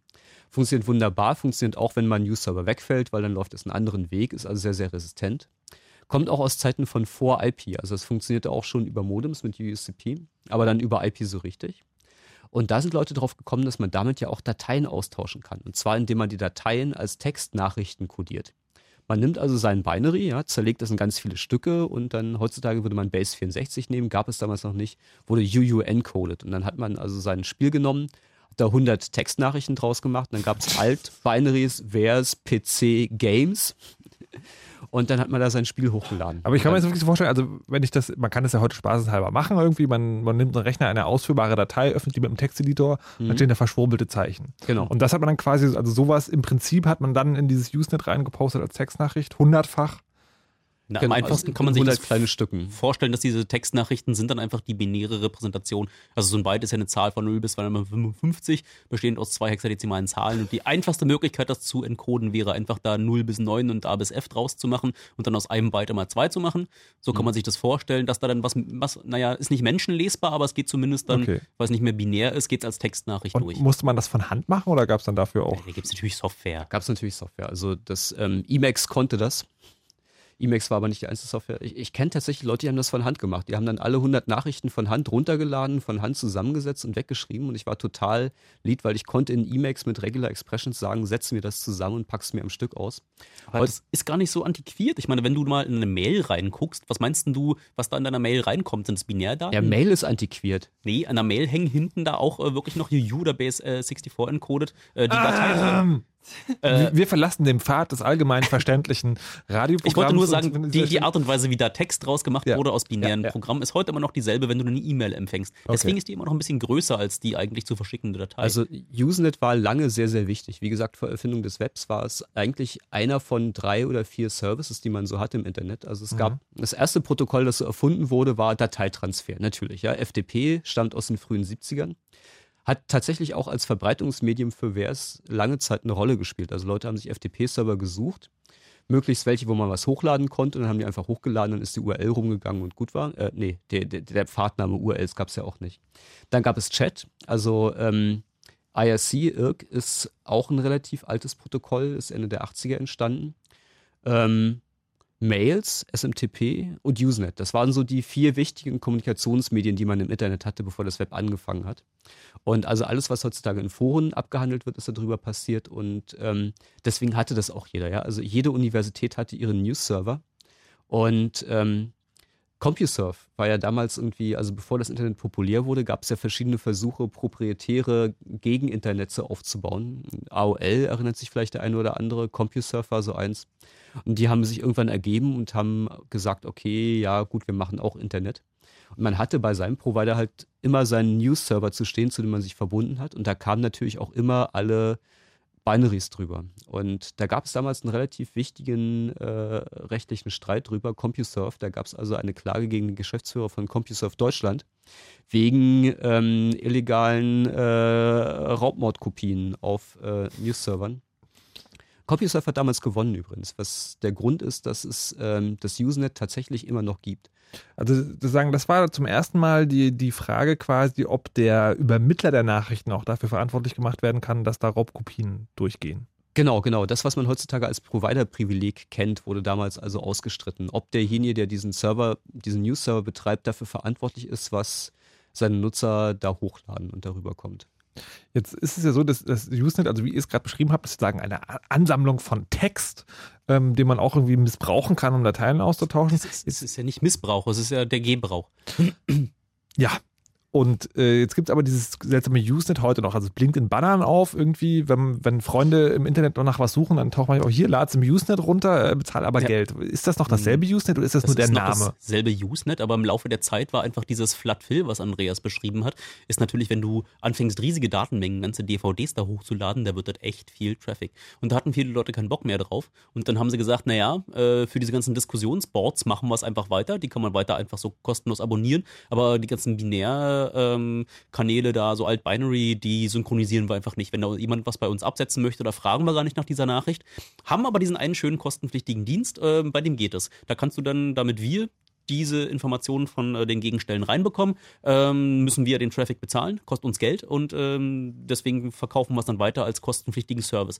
Und so wurde es dann so zum Zwei-Klassen-Usenet, äh, wo man dann die, die, den schmalen Textversionskram natürlich immer noch bekommen hat. Einfach so, aber wenn man ähm, Binärdaten runterladen wollte, hat man dann dafür bezahlt. Und dieses Modell hat sich dann im Laufe der Zeit weiterentwickelt, sodass es heute Leute gibt, die einfach auf demselben Protokoll, aber auf äh, richtig großen, dicken, fetten, angebundenen Servern, die äh, die Möglichkeit per UUCP, also diesem Protokoll, was im Usenet gesprochen wird, äh, auch äh, Binärdaten runterzuladen und ähm, du bezahlst da eigentlich dafür, dass sie dir so bulletproof äh, das anbieten, also das äh, Was, was, was heißt Bulletproof? Also anonym oder was? na, du kannst eigentlich nicht belangt werden. Du machst eine sichere Verbindung zu diesem, ähm, diesem VERS-Server auf, äh, äh, zu diesem äh, äh, UU-Net-Server auf und ähm, wo der die Daten herbekommt, ist dir egal und du hoffst einfach darauf, dass er schon nicht die Downloads mit dir assoziiert und dann am Ende Du Strafverfolger. meinst, du hoffst darauf, dass er nicht den Kim Schmitz macht. Ja. Okay. Okay, das also äh, zum Usenet und dann ging es ja richtig los mit, äh, mit dem, ich nenne es jetzt im Mangel eines anderen Begriffs, mit dem richtigen Internet. Napster, anyone? Also ist, war Napster nicht sozusagen. Peer-to-Peer, sagst du, ja? Genau. Ja. Also war das nicht sozusagen der, der, der Beginn des großen übers Netz File-Sharen auch für den Normalverbraucher? Also sagen nicht Leute, die sich irgendwie auskannten, sondern mehr oder weniger für jedermann. Ja, also in den Anfangszeiten, da war auch äh, Napster und Nutella waren noch Programme für die Nerds, bevor sie dann ein schönes User-Interface bekommen haben.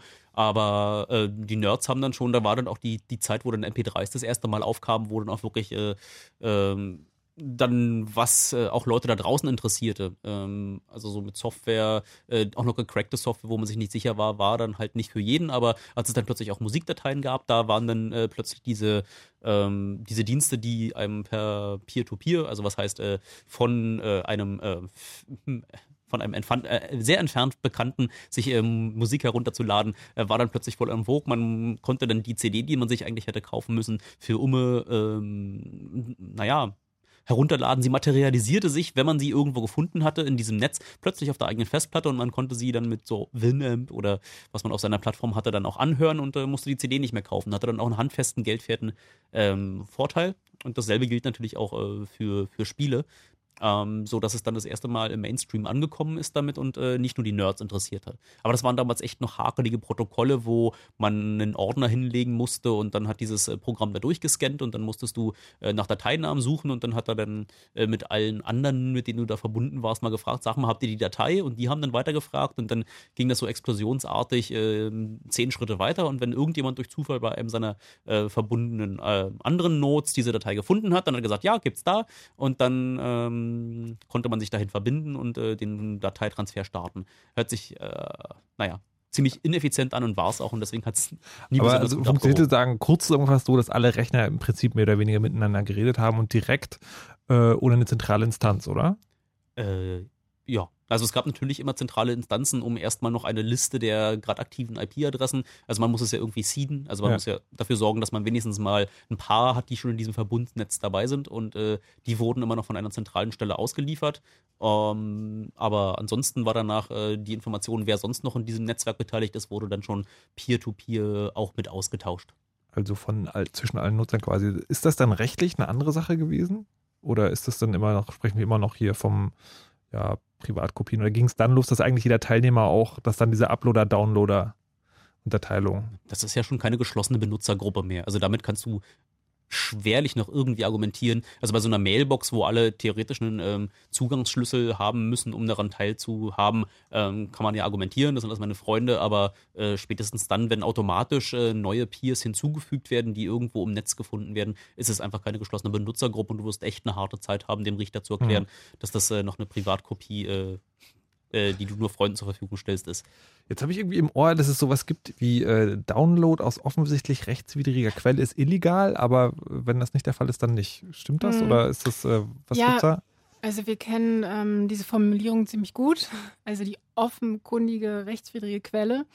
Ähm, gute Frage, was ist das? Ähm, das hat sich leider in den letzten Jahren so verschärft, ähm, dass es sämtliche File-Sharings sind. Also ähm, wenn nicht der ähm, Verwertungs-, also Rechteinhaber dieses ähm, Produkt zur Verfügung stellt, ähm, dann muss man davon ausgehen, dass es ähm, eben ähm, eine Zwischenquelle ist, also mhm. jemand dazwischen geschaltet ist und dann soll es schon offenkundig sein. So. Also ganz klar, hier wird argumentiert, um ein bestimmtes Ergebnis zu erreichen, ähm, dass man sich mit diesen einzelnen Portalen da nicht auseinandersetzen muss, was ist jetzt ähm, noch glaubwürdig oder was nicht, etc., sondern ähm, entweder wir haben eben anerkannte Verwerter, ähm, das ist dann, das ist dann offenkundig rechts, rechtmäßig und ja. Ähm, die anderen Bereiche, die fallen dann unter ähm, unsicher. So, und ähm, da wird aber kaum zugestanden, dass man das nicht erkennen konnte, dass es, äh, dass hier auch Daten zur, ähm, zum Kopieren bereitgehalten werden, ähm, wo halt Lizenzrechte also ich, ich, Es gibt zum Beispiel, was ich dann immer gerne ranziehe, das ist, es gibt eine Plattform, die heißt recordlabel.com, also ohne die Vokale, Recordlabel. Und da werden Remixe von bekannten Songs also von auch bekannten Künstlern äh, zur Verfügung gestellt und auch von manchmal von, von neuen Stars quasi.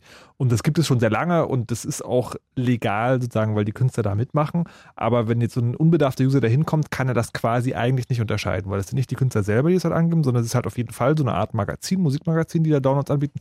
Das heißt, er müsste nach der aktuellen Rechtsprechung eigentlich sagen, okay, ich lade da nichts runter, weil das ist für mich schon offensichtlich rechtswidrig. Ja, das ist schwer, das abzugrenzen. Ähm, das ist ähm, eine Ausdehnung, ähm, die man natürlich bezweckt, um, um sämtliche Möglichkeiten ähm, zu minimieren, dass mhm. hier ähm, Kopien ähm, hergestellt und ausgetauscht werden, ähm, die halt vom Lizenzrecht nicht gedeckt sind. Also das ist schwierig in dem Bereich, so ähm, wirklich noch zu sagen, ähm, das ist hier überhaupt nicht offenkundig, ja. Also dass ich hätte damit überhaupt nicht rechnen müssen, dass ich hier irgendwelche Rechte ähm, verletze. Mhm. Ähm, aber man muss eben ähm, sich angucken, wer dahinter steckt. Also da ist eine harte Lobby dahinter. Ähm, die ist deshalb so hart, weil es um so sehr, sehr viel Geld geht. Und man versucht auf sehr vielen Ebenen eben zu unterbinden, diese ganze Tauscherei und Kopieren. Und das ist eine Art ja. natürlich. Also, okay. also einfach sozusagen so viel Unsicherheit streuen, richtig. dass die Leute sich nicht mehr trauen. Genau, das Jetzt ist das. Ist es ja auch, was man auch immer hört, ist sozusagen, ist, ist, die, unter, ist die Unterscheidung zwischen Uploadern und Downloadern, wenn, äh, wenn so eine Dinge verfolgt mhm. werden. Was, was, was genau ist da der Unterschied, der wichtige juristische? Ja, juristisch, ähm, das hat ja angefangen natürlich mit den ähm, Uploadern, also diejenigen, die das zur Verfügung stellen, aber auch ähm, die werden ähm, verfolgt, zivilrechtlich, die ähm, sich die Sachen auch runterladen auf dem PC. Also ähm, juristisch ist da jetzt kein Unterschied mehr. Das Einzige, wo jetzt juristisch ein Unterschied wäre, wenn ich ähm, ähm, ohne Lizenz Daten zur Verfügung stelle ähm, als Uploader mhm. und dafür Geld bekomme. So. Aber ich habe das irgendwie so im Ohr, dass also gerade irgendwie, wenn, wenn es um BitTorrent dann später geht, dass sozusagen die Leute immer deswegen belangt werden, weil sie etwas hochladen und seltener, weil sie etwas runtergeladen mhm. haben. Ja, der Eingriff, der ist intensiver. Natürlich geht man mehr in, oder möchte mehr die Leute ähm, vom, vom Markt holen, die uploaden. Aber auch diejenigen sind betroffen, die ähm, downloaden. Also wenn ich mir da einen, das Album von Casper runterlade, dann ja. ähm, besteht tatsächlich die Gefahr, ähm, also sagen die dass, dass ich hier auch abgemahnt werde. Die Unterteilung ja. der, der Verfolger sagen, wir, wir mahnen jetzt erstmal nur alle Uploader ab, ist tatsächlich sozusagen also eher willkürlich von den Rechteinhabern, weil es sozusagen einfacher ist. Sie nehmen, was ist einfacher, die Uploader oder die Downloader? Die, Upload, die Uploader ja. zu verfolgen. Ja. Ähm, das weiß ich nicht, was jetzt ähm, technisch da einfacher ist, die zu verfolgen. Aber es wird ja auch rumgebrüllt, ähm, dass man die Streamer ab, ähm, abmahnen ja. möchte. Also man möchte an alle ran, die mit ähm, Daten ihre Freizeit verbringen etc. ähm, ohne Lizenz. So. Also wo ist technisch? Eigentlich, eigentlich sollen die alle weg und sagen, es wird nach dem, nach dem passenden Gesetz gesucht. Aber es reicht da, glaube ich, erstmal ein paar Exempel zu statuieren. Muss man aufpassen, dass man dann nicht äh, gerade eine arme, alleinerziehende Mutter und irgendwie ihr zwölfjähriges äh, äh, Kind da erwischt. Aber ansonsten ist äh, von der GVU die Strategie auch äh, ganz knallhart, äh, diese Fälle dann ganz groß in die Presse zu schleifen, wo irgendjemand äh, ähm, dann auch als Konsument einfach äh, große Summen bezahlt hat, um da den abschreckenden Effekt zu erzeugen. Und ansonsten ist es. Aber sind wir denn noch bei Exempel statuieren? Also die Zahl, die ich kenne, sind, ähm, dass die Verwertungsgesellschaften pro Monat in Deutschland 300.000 User-IPs Nee, sich das- holen. sind ja die äh, Abmahnanwälte selber, die dahergehen, nicht Ja. die Verwertungs. Das sind ja zwei unterschiedliche Instanzen. Also die GVU ist ja der zusammen, also das, ist ja das, das, das ist die Front dafür, also das, ähm, der, der, der Strohmann dafür, dass die Leute nicht auf den äh, Musiklabels äh, rumkloppen und äh, die einen schlechten Namen bekommen. Die haben sich zusammengeschlossen und die GVU ist jetzt eine Gesellschaft, die das ähm, äh, ja lobbyt, die äh, Werbung dafür macht, dass man nicht raubkopiert und dass man im Knast landet und dass man ähm, dort im Knast vergewaltigt wird und äh, dass man dann wieder nach total Hallo? das waren in den Werbespots drinne. Also, das ist wie von. Tatsächlich? Ja, das sind Original-GVU-Werbespots. Okay, die kenne ich nicht. Das Da, war, da, da ging so ein kleiner bleicher äh, Nerd, der dann irgendwie da reingepackt worden ist und dann haben sie dann die ganzen anderen äh, äh, Insassen in dem Gefängnis gezeigt, so große brutale Männer und äh, Also das ist unfassbar. Man, ähm, also man muss richtig, richtig viele Urheberrechtsverletzungen begehen, um dann erst in den Knast zu kommen, ja. Also das dauert eine Weile. Also nicht beim ersten und nicht beim zweiten und nicht beim dritten Vergehen kommt man in den Knast. Das geht nicht so schnell. Ja. Okay. Na, aber die, Das die, ist die, Art, harte Werbung. die Art und Weise, wie sie dich versuchen ranzubekommen, ist gerade einfach generell äh, gewerbsmäßigen, ähm, gewerbsmäßiges äh, Hoch- und Runterladen von Dateien dir zu unterstellen. Also wenn du an Tauschbörsen ähm, teilnimmst von irgendwas, was gerade noch äh, draußen verkauft wird, dann ist es äh, eigentlich erstmal äh, gewerbsmäßig und du hast äh, ziemlichen Ärger, das dann auch vor Gericht äh, zu zu schleifen. Das ist so gerade ihre Strategie, ähm, mit denen sie auch meistens durch die unteren Instanzen in den Gerichten durchkommen. Ja, da muss ich mich verbessern. Also wenn es um ähm, Gewerbsmäßigkeit geht, dann ist das immer eine Qualifizierung und da kommt man schnell. Und, Genau. und die Gewerbsmäßigkeit ist sozusagen, die ist dann wieder Verhandlungssache, ab wann was gewerbsmäßig ist. Da geht es dann anscheinend nicht immer nur darum, ob man Geld dafür nimmt, sondern geht es manchmal auch darum zu sagen, ob es jetzt der aktuelle Film ist, der gerade im Kino ist. Mm, Naja, also dass ich ähm, das gewerblich betreibe, also da, dass ich das regelmäßig mache, ja, um damit Geld zu verdienen. Also, also das Geld spielt schon eine Rolle. Solange ich kein Geld dafür nehme, ist es nicht gewerbsmäßig. Mm, Also sie versuchen es dir erstmal zu unterstellen. Also das ist auch das, womit sie. Es gibt ja, es gab ja jetzt diese Regelung, dass äh, wenn du ähm, na, nur äh, Dateien heruntergeladen hast und äh, das nur im kleinen Stil betreibst, dass äh, es dann eine Deckelung der Anwaltskosten gibt. Ja. Weil diese ganzen Massenabmahnungen natürlich äh, keine anwaltlichen, ähm, kein, kein anwaltlicher Aufwand mehr ist. Und das unterlaufen sie eigentlich regelmäßig. Sie setzen doch ihre hohen Anwaltsgebühren an und sagen dann, das ist aber nicht einfach nur ähm, privates äh, Kopieren auf den Rechner, sondern das ist schon gewerbsmäßig. Und damit rechtfertigen sie dann gerade noch die hohen äh, Rechtsanwaltsgebühren. Und da muss man dann erst gegen wieder vorgehen. Und das ist wahrscheinlich billiger, wenn man keinen eigenen Anwalt bemüht, sondern einfach äh, da Zähneknirschen bezahlt. Und das ist da, wo sie darauf äh, auch spekulieren. Angst, äh, wie heißt das? Äh, FAT? Fear, Uncertainty, Doubt? Ja, FUP. Ähm, jetzt ist es auch so, wir waren jetzt gerade bei, Nap bei Napster stehen geblieben und äh, wenn ich das jetzt so grob überblicke, alles, was danach kam, ist mehr oder weniger, also bis auf die Sharehouse, die wir nochmal extra äh, besprechen müssen, ist das mehr oder weniger Peer-to-Peer. Das, also es gab dann verschiedene Protokolle und Clients, also LimeWire und Knutella und weiß der Geier, Mhm. eDonkey, Soulseeker ähm, und das endete irgendwann sozusagen in BitTorrent. Na, es gibt da noch eine wichtige Unterscheidung, ob du den Index auch innerhalb deines, ähm, deines Peer-to-Peer-Netzes betreibst oder ob du dann nochmal eine zentrale oder dezentrale Instanz hast, um ähm, andere Leute zu finden, die auch äh, die Datei, nach der du gerade suchst, ähm, zu. Okay, also der, der Unterschied sagen zwischen BitTorrent und allen anderen Diensten ist, dass es bei BitTorrent so ist, dass es, dass du sagen erstmal wissen musst, was du runterlädst und dann ist nur der Download selber sozusagen Peer-to-Peer. Äh, ja, aber es gab auch in anderen äh, Diensten, gab es äh, dann einen fertigen Index, wo du dann äh, den eDonkey-Link zum Beispiel bekommen hast, Okay. Datei, die du runterladen möchtest. Wie Ich ist, denke, wo, ich würde jetzt gerne noch sagen, bevor wir dazu kommen, noch gerne wissen, äh, wie sind denn eigentlich, also wann ist denn Napster eigentlich zugemacht worden? Die sind ja sagen juristisch äh, aus der Welt geschafft worden, mehr oder weniger, diese ganzen Firmen. Ich glaube, die wurden äh, gekauft. Also Napster wurde tatsächlich, die haben einen großen Batzen Geld bekommen und Ja. dann gab es irgendjemanden, der sich in den Kopf gesetzt hat, da könne man doch irgendein Geschäftsmodell draus machen. Aber ich glaube, das Geschäftsmodell war tatsächlich irgendwie, die einfach von der Szene zu kriegen und aufzukaufen und dafür zu Aber haben die das wirklich mit, mit allen gemacht? Also es gab ja verschiedene Anbieter nach demselben Prinzip.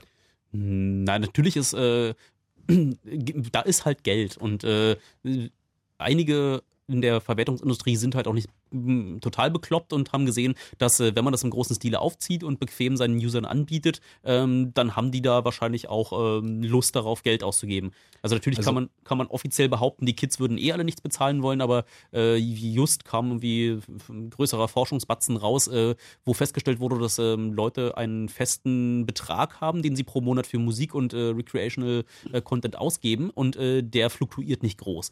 Und die meisten wollen auch einfach ihre Musik besitzen und irgendwo Geld dafür, dafür hinlegen, soll halt sie nur nicht ähm, ähm, unnötig äh, beanspruchen und das soll auch nicht in schlechterer Qualität und mit mehr Hassel verboten, äh, verbunden sein. Ja, aber, aber das hört jetzt so an, als ob wirklich sozusagen die, äh, die, ähm, das hört sich wirklich, als ob diese Art von Dateiaustausch sozusagen weggekauft wurde. Da gab es doch aber wahrscheinlich auch Rechtssachen. Also wenn sozusagen der Kern eine Frage ist, warum gibt es Napster und Gnutella Genau. und LimeWire und eDonkey nicht mehr, dann Ja. ist der Grund, weil BitTorrent technisch viel besser funktioniert. Ah, technisch abgelöst, nicht juristisch.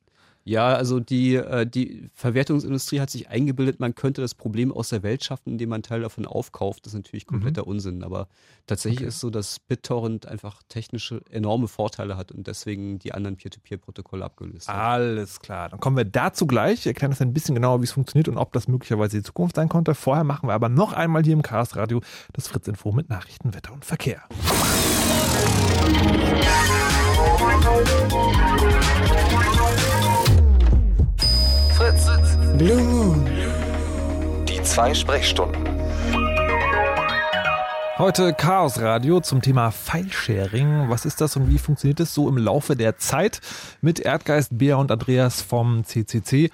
Und äh, ja, wir haben jetzt sozusagen so eine kleine Zeitreise gemacht durch die verschiedenen Arten und Weisen, äh, wie man Dateien austauschen kann. Falls ihr das verpasst habt, wir können es jetzt nicht nochmal zusammenfassen, weil dann wäre die Sendung sofort vorbei.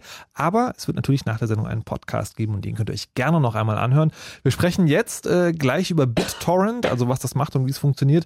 Und vorher haben wir aber tatsächlich noch einen Anrufer, nämlich den Sven aus Berlin. Der benutzt diesen Usenet-Nachfolger Usenext anscheinend und hat Yep. dazu eine Frage. Hallo Sven. Morgen. Meine Frage ist folgende. Ähm, wie gesagt, Usenext ähm, nutze ich nur, bin auch angemeldet und bezahle auch meinen jährlichen Obolus. Ähm, meine Frage ist, wie angreifbar bin ich? Weil es werden ja doch Daten von A nach B in größeren Mengen und das bleibt ja nun nicht ungesehen. Sind das normale Daten, die jetzt aufgreifbar sind? Was meinst du mit was, was meinst du mit angreifbar? Angreifbar im Sinne von hackbar oder angreifbar im Sinne von was kann ein Rechtsanwalt machen, Ähm, wenn er deine Daten Zurückverfolgbar. Zurückverfolgbar. Bei welchem Anbieter bist du direkt? Ähm, Usenext. Usenext. Na, ähm, Daten fallen auf jeden Fall beim Bezahlen an. Äh, du hinterlässt natürlich ähm, deine Datenspur ähm, in die Richtung des äh, Anbieters. Und auf die andere Seite musst du wissen, ob du eine verschlüsselte Verbindung zu diesem Server aufbaust, sprich, ob irgendjemand reingucken kann oder nicht. Und äh, wenn die Daten verschlüsselt sind, dann ist erstmal nicht davon auszugehen, dass jemand äh, zwischen deinem äh, Anbieter, also Usenext und dir, da reinschauen kann, was du jetzt im Detail runterlädst. Ähm, da musst du jetzt aber natürlich dem Anbieter vertrauen. Ähm, meistens äh, sind ähm, die Anbieter äh, nicht ohne Grund noch nicht von ihrer Jurisdiktion des entsprechenden Landes äh, kassiert worden. Ähm, kann mehrere Gründe haben. Ähm, einer kann sein, dass die eh dort mit äh, den ähm, Organen schon kooperieren und sich dort äh, Informationen sammeln und die dann irgendwann mal später, wenn es äh, opportun ist, die rausholen. Ist halt eine komplette Vertrauensfrage bei dem Dienstleister, bei dem du dein Geld lässt, äh, was der dann mit den Daten macht, wenn es ihm an den Kragen geht. Mhm. Ja, man musste, also Kim Schmitz zum Beispiel, ich würde mich nicht wundern, wenn jetzt sämtliche Kunden bei Mega Upload in einer großen äh, äh, Tabelle auftauchen und dann ähm, irgendwie bei der Urheberrechtsindustrie äh, diese Tabelle dann äh, im, im Rahmen eines Deals landet und ähm, man dann da äh, belangt wird. Es gibt Also alles in allem eigentlich eher Finger weg von lassen, wer weiß, was draus wird. Nicht unbedingt. Ähm, du hast da auch irgendwelche Vertragsbedingungen. Du kannst da auch mal reingucken, ob es da Informationen gibt, wie mit deinen Daten umgegangen wird. Mhm. Ja, das ist die eine Seite zu sagen, also ne, das ist ja immer die theoretische Seite, die, aber die Frage ist natürlich im Endeffekt immer, wie sehr vertraust du deinem Anbieter? Also der hat Mhm. dich in solchen Fällen immer, immer in der Hand. Mhm. Und ähm, jetzt außer über den Anmeldedaten, die ich da hinterlassen habe, beim Anmelden, beim Bezahlen oder auch über die IP, über die ich laufe, weil im Moment glücklicherweise läuft der ganze Spaß noch über Nachbarn. ähm, Du guter. na, ganz blöd ist er ja auch nicht. Nee, ähm, aber jetzt über die IP, mit der ich jetzt arbeite, ähm, ist man da denn zurückverfolgbar oder ist es wirklich kleingedruckte Lesen und Hoffen und Beten? Na, die Logs fallen äh, bei dem Anbieter bei Usenext an. Ich sehe gerade, äh, die haben Handelsregistereintrag, die sitzen in München. Äh, nicht in Russland, wie ich gerade dachte. Ähm, ja, die Daten liegen da bei denen und äh, über die IP-Adresse, über die, äh, über den Zahlvorgang bist du natürlich äh, zurückverfolgbar. Hm? Ja, im Zweifel ist dann äh, wie, äh, ähm, ob mit äh, irgendeiner Anordnung dann die IP-Adresse dann einem Namen zugeordnet wird, äh, hängt dann immer vom Fall ab, ähm, wie, äh, wie, für wie ver verlässlich äh, diese Informationen gehalten werden und mit welchen Werkzeugen die Daten gesammelt wurden. Aber ich habe gehört, dass es eher doch ziemlich lax gerade passiert. Man gibt mit irgendeiner IP und einer Uhrzeit zu dem Betreiber hin und sagt, wer warndete und die rücken das dann auch raus. Mhm. Ja. Also ist, ist schnell, geht zum Datenübertragen, aber ist auf gar keinen Fall irgendwie anonym oder geschützt. Sven, ich muss jetzt leider abbrechen, äh, weil wir noch Anrufer viel, noch viel zu besprechen und nicht viel Zeit haben. Ja, nee, ist okay. Die Info, die ich haben wollte, nicht hören wollte, habe ich gekriegt. und ja, ist halt so. Alles Dann wünsche ich noch einen angenehmen Abend. Alles klar, bis Ja. dann. Tschüss. Tschüss. So, und dann haben wir noch den Martin aus München. Hallo? Hallo. Du bist, jetzt aber, du Abend, bist jetzt aber nicht von Usenext. Äh, nein, nein. Okay, Bin du ich hast, nicht. du hast eine Frage, mach's ganz Ich- schnell. Okay, äh, und zwar, wenn man jetzt MP3s zum Beispiel als ähm, Datei betrachtet, sind es ja eigentlich nur lange Zahlen. Und jetzt wollte ich wissen, wo praktisch juristisch der Hamming-Abstand zwischen einer legalen und einer illegalen Datei ist. Der was? Äh, Der Hamming-Abstand ist praktisch der Abstand zwischen zwei Zahlen, ähm, also wie, wie viel die sich unterscheiden. Ach, und äh, jetzt könnte man zum Beispiel sagen, ich habe ein Bild und ich habe eine MP3-Datei. Das Mhm. Bild ist jetzt legal bei Wikipedia und äh, die MP3-Datei nicht. Da könnte ich ja die miteinander zum Beispiel verschlüsseln. Und wenn ich jetzt oft genug verschlüssel, dann ist praktisch sehr viel urheberrechtlich Material, äh, also sehr wenig urheberrechtlich geschütztes Material in sehr viel urheberrechtlich, urheberrechtlich freien Material kodiert. Und dann wäre es ja praktisch nur noch ein Zitat oder sowas. Das kannst du gerne machen, aber wahrscheinlich wird es dann niemanden mehr interessieren. Also, was willst du mit so einer, das ist eigentlich ein Remix ähm, und äh, den, du, du bleibst damit unterm Radar. Also wie oft äh, in dieser ganzen File-Sharing-Geschichte ist es, wenn du irgendwas in einer geschlossenen Benutzergruppe in echt kleinem Kreise machst, ähm, juckst du die halt nicht. Und erst wenn du, wenn du zu groß wirst und wenn du äh, ernstzunehmende Schäden verursacht, dann kommst du da aufs, äh, aufs Radar. Und wenn du jetzt da so äh, ein bisschen juristisch äh, spielst und versuchst, äh, so eine Datei äh, noch äh, hin und her zu encoden, ähm, dann ist die für den Großteil der Benutzer da draußen nicht mehr simpel benutzbar und äh, dann sind sie da auch nicht mehr hinter dir her. Äh, und ansonsten ist, äh, wenn du jetzt direkt auf diese lange Zeichenkette da anspielst und meinst, wie muss man sie verändern, dass es dann irgendwie nicht mehr das Original ist, ist einfach der gesunde Menschenverstand. Also wenn du jemandem zwei Musikstücke vorspielst und dann sagt, er, ist er dasselbe, dann ist es meistens auch dasselbe. Und äh, so den Richter musst du dafür überzeugen, dass es jetzt irgendwie aber ein anderes Lied ist, weil da ein paar Bits drin anders sind, dann guckt er dich schief an und dann äh, hast du ihn da nicht überzeugt. Ja, weil ich es immer interessant finde, dass eine Zahl äh, urheberrechtlich geschützt ist und eine andere nicht. Und es könnte ja zufällig ein Lied gleich meiner DNA sein oder ähnliches. Ja, das Ja, will aber keiner hören, fürchte ich. Ja, das und äh, noch Also- zum Thema LAN und FDP. Äh, schönes Camp war das dieses letztes Jahr. Dankeschön. Sehr schön. Martin, dann vielen Dank für deinen Anruf. Okay, Und danke viel auch. Spaß noch. Tschüss. Tschüss. So, also ist tatsächlich auch eher eine, also eine interessante auch, aber ein eher theoretischer Diskurs, den wir an dieser Stelle nicht mehr führen können. Ähm, so, jetzt haben wir tatsächlich irgendwie nur noch eine Viertelstunde und müssen jetzt irgendwie BitTorrent und Sharehoster äh, äh, an den Start bringen. Was ich fürchte, das schaffen wir nicht. Deswegen würde ich an dieser Stelle einfach sagen, für BitTorrent verweisen wir auf die Chaos-Radio-Seite. Es gab bestimmt schon mal Ja. ein Chaos-Radio ganz ausführlich, wo das Thema BitTorrent äh, besprochen Es wurde. gibt auch ein Chaos Radio Express, was wir mit dem Tim Pritlaff gemacht haben, extra mit äh, den Betreibern vom OpenTracker äh, von der Instanz, die jetzt auch bei The Pirate Bay lief und da haben wir das in aller epischer Breite ausgewälzt. Okay, dann also be begnügen wir uns jetzt damit zu sagen, das ist auch Peer-to-Peer-Dateiaustausch, ähm, wo es Aber ein- besser. Aber besser, aber und auch mit, einem- mit einem Index, der sozusagen zentral dezentralisiert ist, wenn ich das mal Und so es sagen darf. gibt da, äh, es verdient sich da keiner eine goldene Nase. Also weder The Pirate Bay noch Das äh, ist ein wichtiger Punkt. Ja, ja, das ist ja, wir hatten ja so damals irgendwie, da gab es diese Mailbox mit den Ratios und dann gab es die von Kim Schmitz, wo der die dicke Kohle eingefahren hat. Ja. Und ähm, BitTorrent ist irgendwie wie damals mit den Ratios. Jeder lädt was ein bisschen hoch und jeder lädt was ein bisschen runter und dann passt es schon. Und ähm, das mit Rapid Share und mit äh, Mega Upload ist halt eher so irgendwie, jemand hält die Hand auf und will Ah, Geld dafür. dass Also ich möchte, das, ich glaube, lass uns gleich über die Sharehouse sprechen. Ich möchte nur sagen, man ist schon auch, also Freunde von Freunden sind schon auch so, äh, so Seiten über den Weg gelaufen, wo sagen, wo diese Torrent, also Torrent-Suchmaschinen Ja. quasi, wo man dann auch irgendwie Kohle zahlen sollte. Na, wo der Trog ist, da kommen immer die Schweine. So sieht es aus. Ja, Aber es jetzt kommt, funktioniert auch ohne. Ja. es funktioniert auch ohne. Jetzt kommt, es wäre mit den Share-Hostern ja genauso. Aber da ist es sozusagen verbre Ja, da Nein, musst du ja weil die Bandbreite, das, ist- das ist ja ein ganz entscheidender Unterschied. Ja, bei bei äh, Peer-to-Peer gibt jeder sozusagen zahlt jeder seine Anschlussleitung und damit ist die sind die Kosten für die Bandbreite des Hochladens gedeckt. Also Mhm. jeder hat seine 5 Megabit Upload Ja. und insgesamt ist es genug, dass auch alle runterladen kann. ne? Ich 5 Megabit Upload. ich habe 10, ich habe VDSL. Angeber. Okay, also Sharehoster. Ja, ja. Ganz kurz zusammengefasst. Sharehoster funktionieren, also ganz kurz so, ich lade meine Datei dort hoch Mhm. bei dem Anbieter Mhm. und jeder, der den Link dorthin kennt, lädt die Datei wieder runter. Genau, so funktioniert das. Das ist im Prinzip eine Webseite, wo Daten liegen. Und da ist natürlich der Unterschied, da gibt es den zentralen Server, wo alle runterladen. Das heißt, die Bandbreite fürs Runterladen fällt nicht verteilt über alle Nutzer an, sondern die liegt bei einem, nämlich dem Anbieter. Und der muss es finanzieren. Also braucht man ein Geschäftsmodell dafür. Also hält er die Hand auf. Wie ist das jetzt, äh, aber die, ja, die gab es ja relativ lange, diese, diese Sharehoster. Mhm. Die sind jetzt irgendwie also alle relativ schnell irgendwie am Einknicken, seltsamerweise, obwohl es ja mal alles legal war. Aber wie, kon wie konnten die sich so lange halten?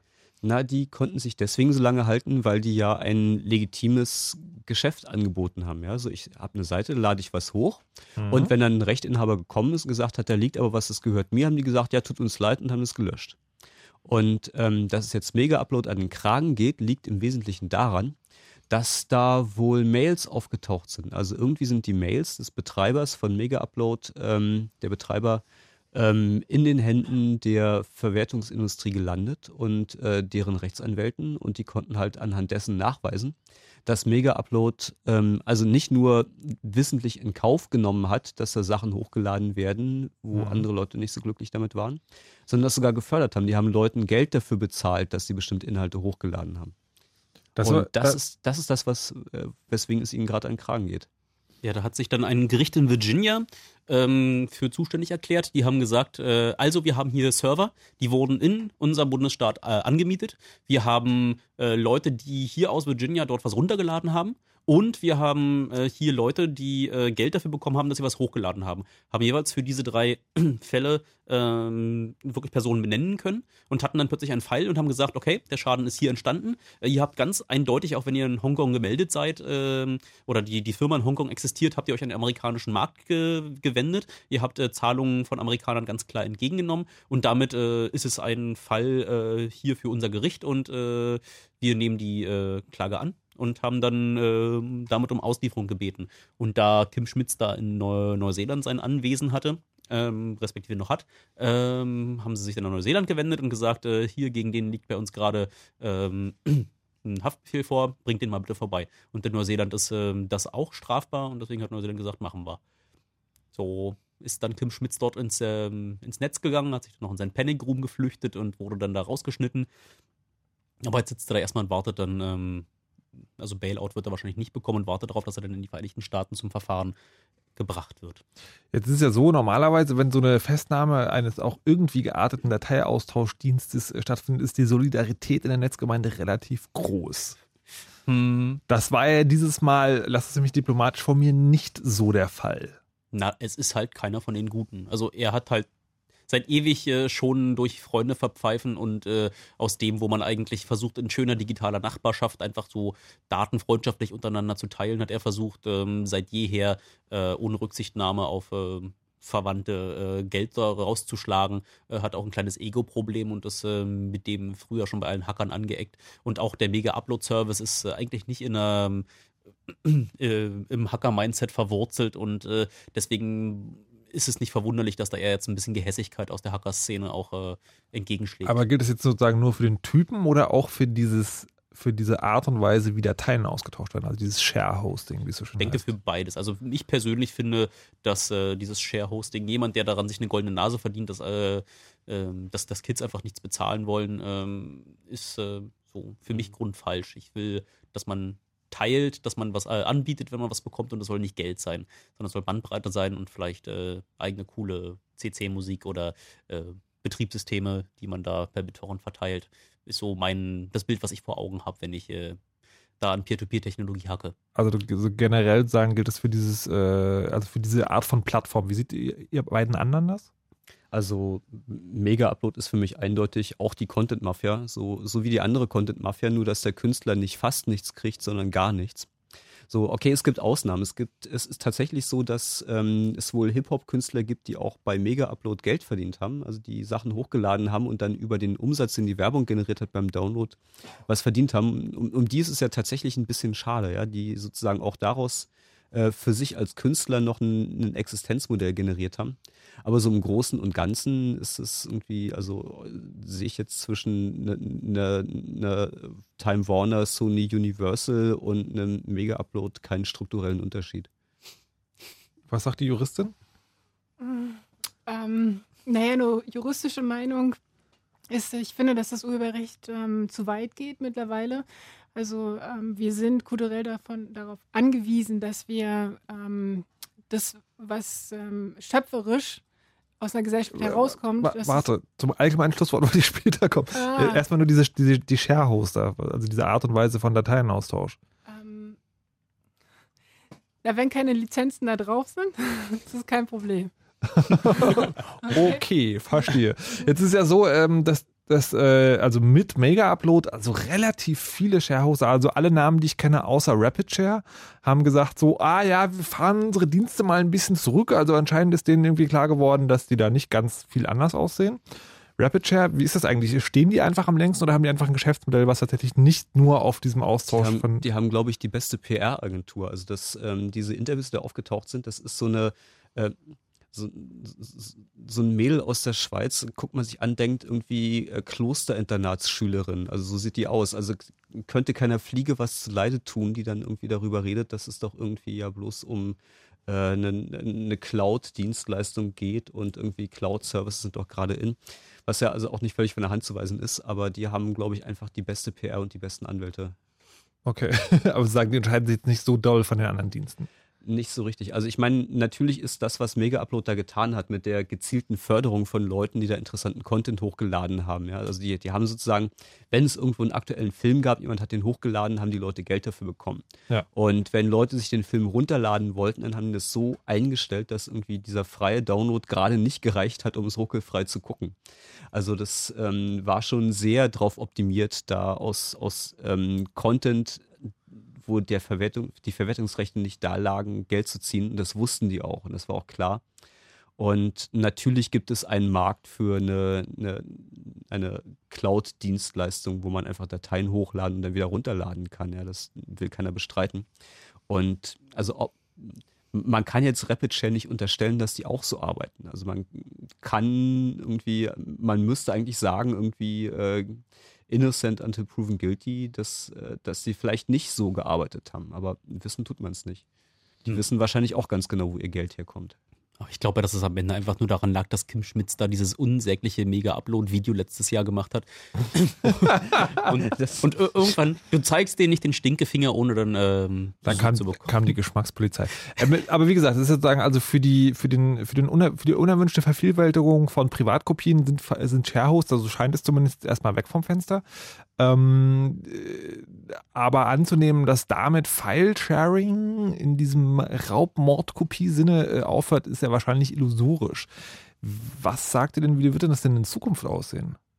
Ich, also Peer-to-Peer hat immer noch eine Chance, ja. So die, äh, der große Schritt bei BitTorrent ist ja jetzt äh, weg von zentralisierten Trackern hin zu äh, Distributed Hash Tables zu gehen. Das heißt, es gibt.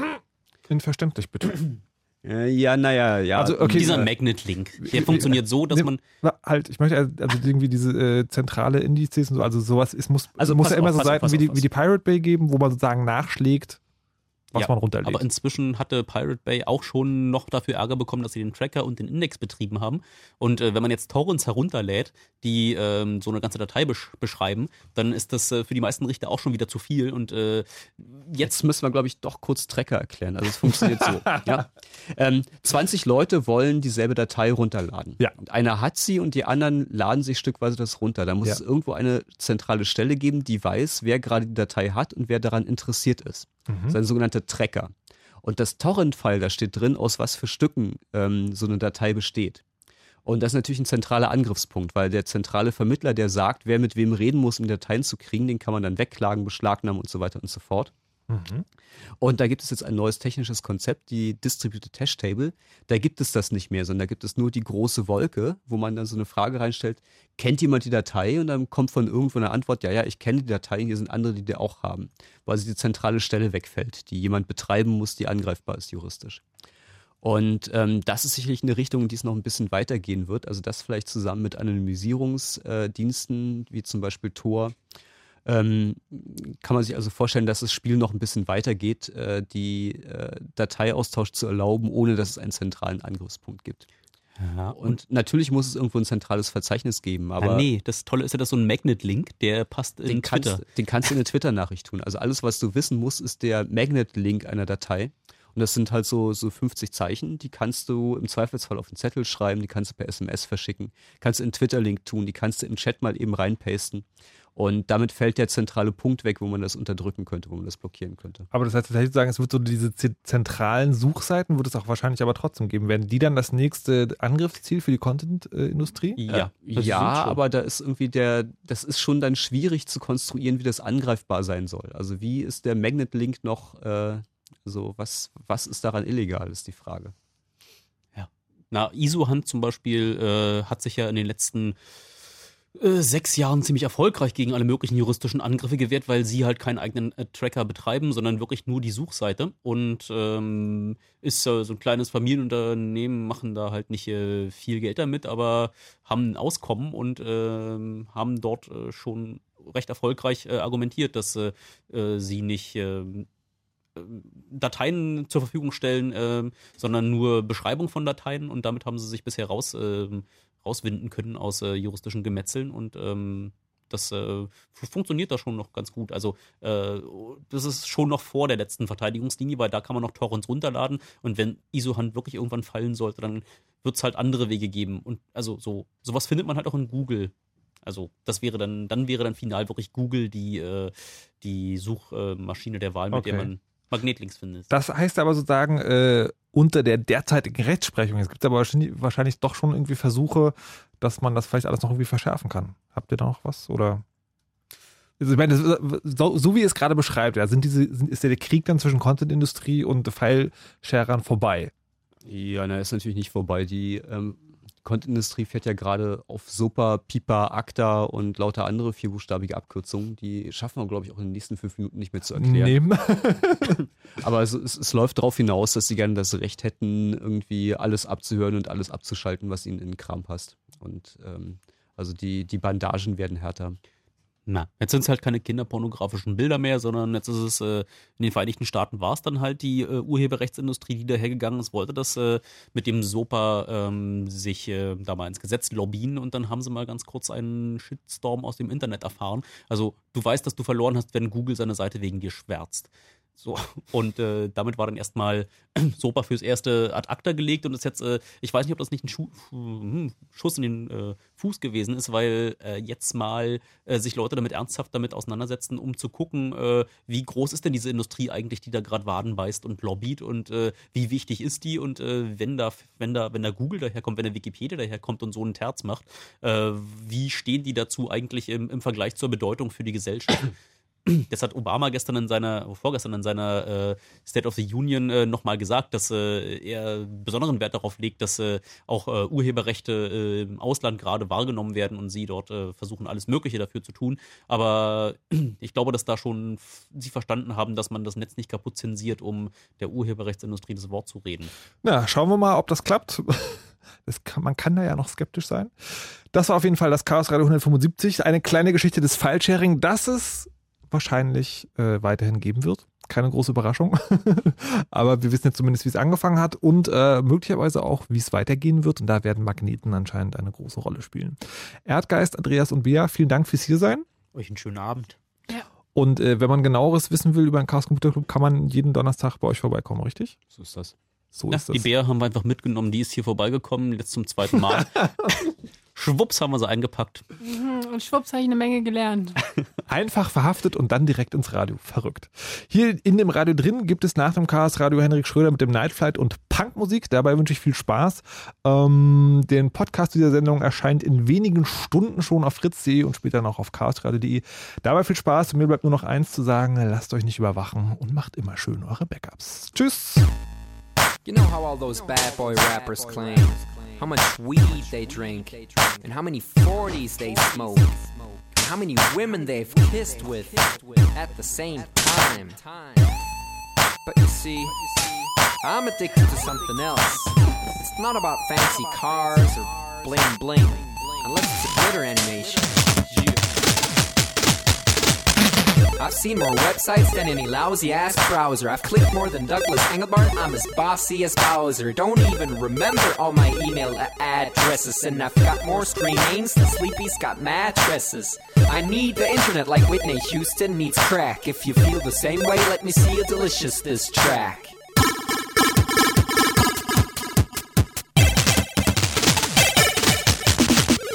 Spent more time online than Tim Berners-Lee. When I go to a club, it's mostly a surf club, you see. I've pal paid more money than you've got pictures on Flickr. They call me the Uber YouTuber, MySpace clicker. I love amateur homepages and dirt style design. The interweb's a ghetto full of gustatory crime. Cross your fingers, make your hand look like a W and holla website.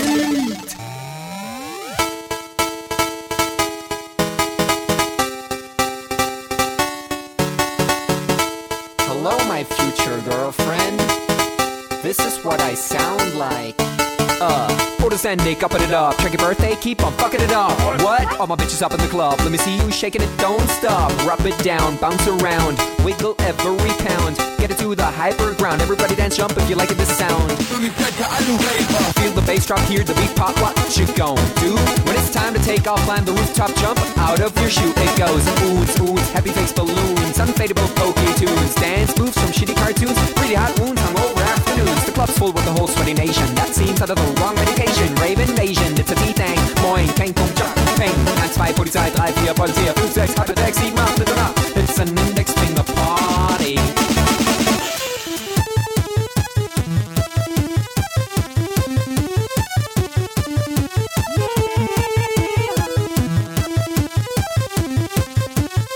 Yeah. Come on, our users holla website.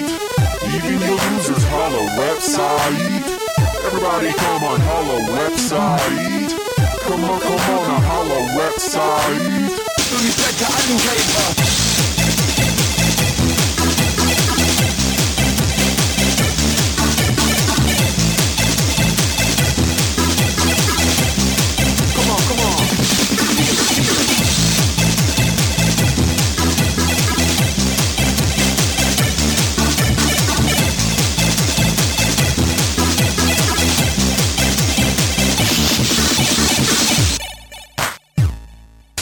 forget I'm in your extended network.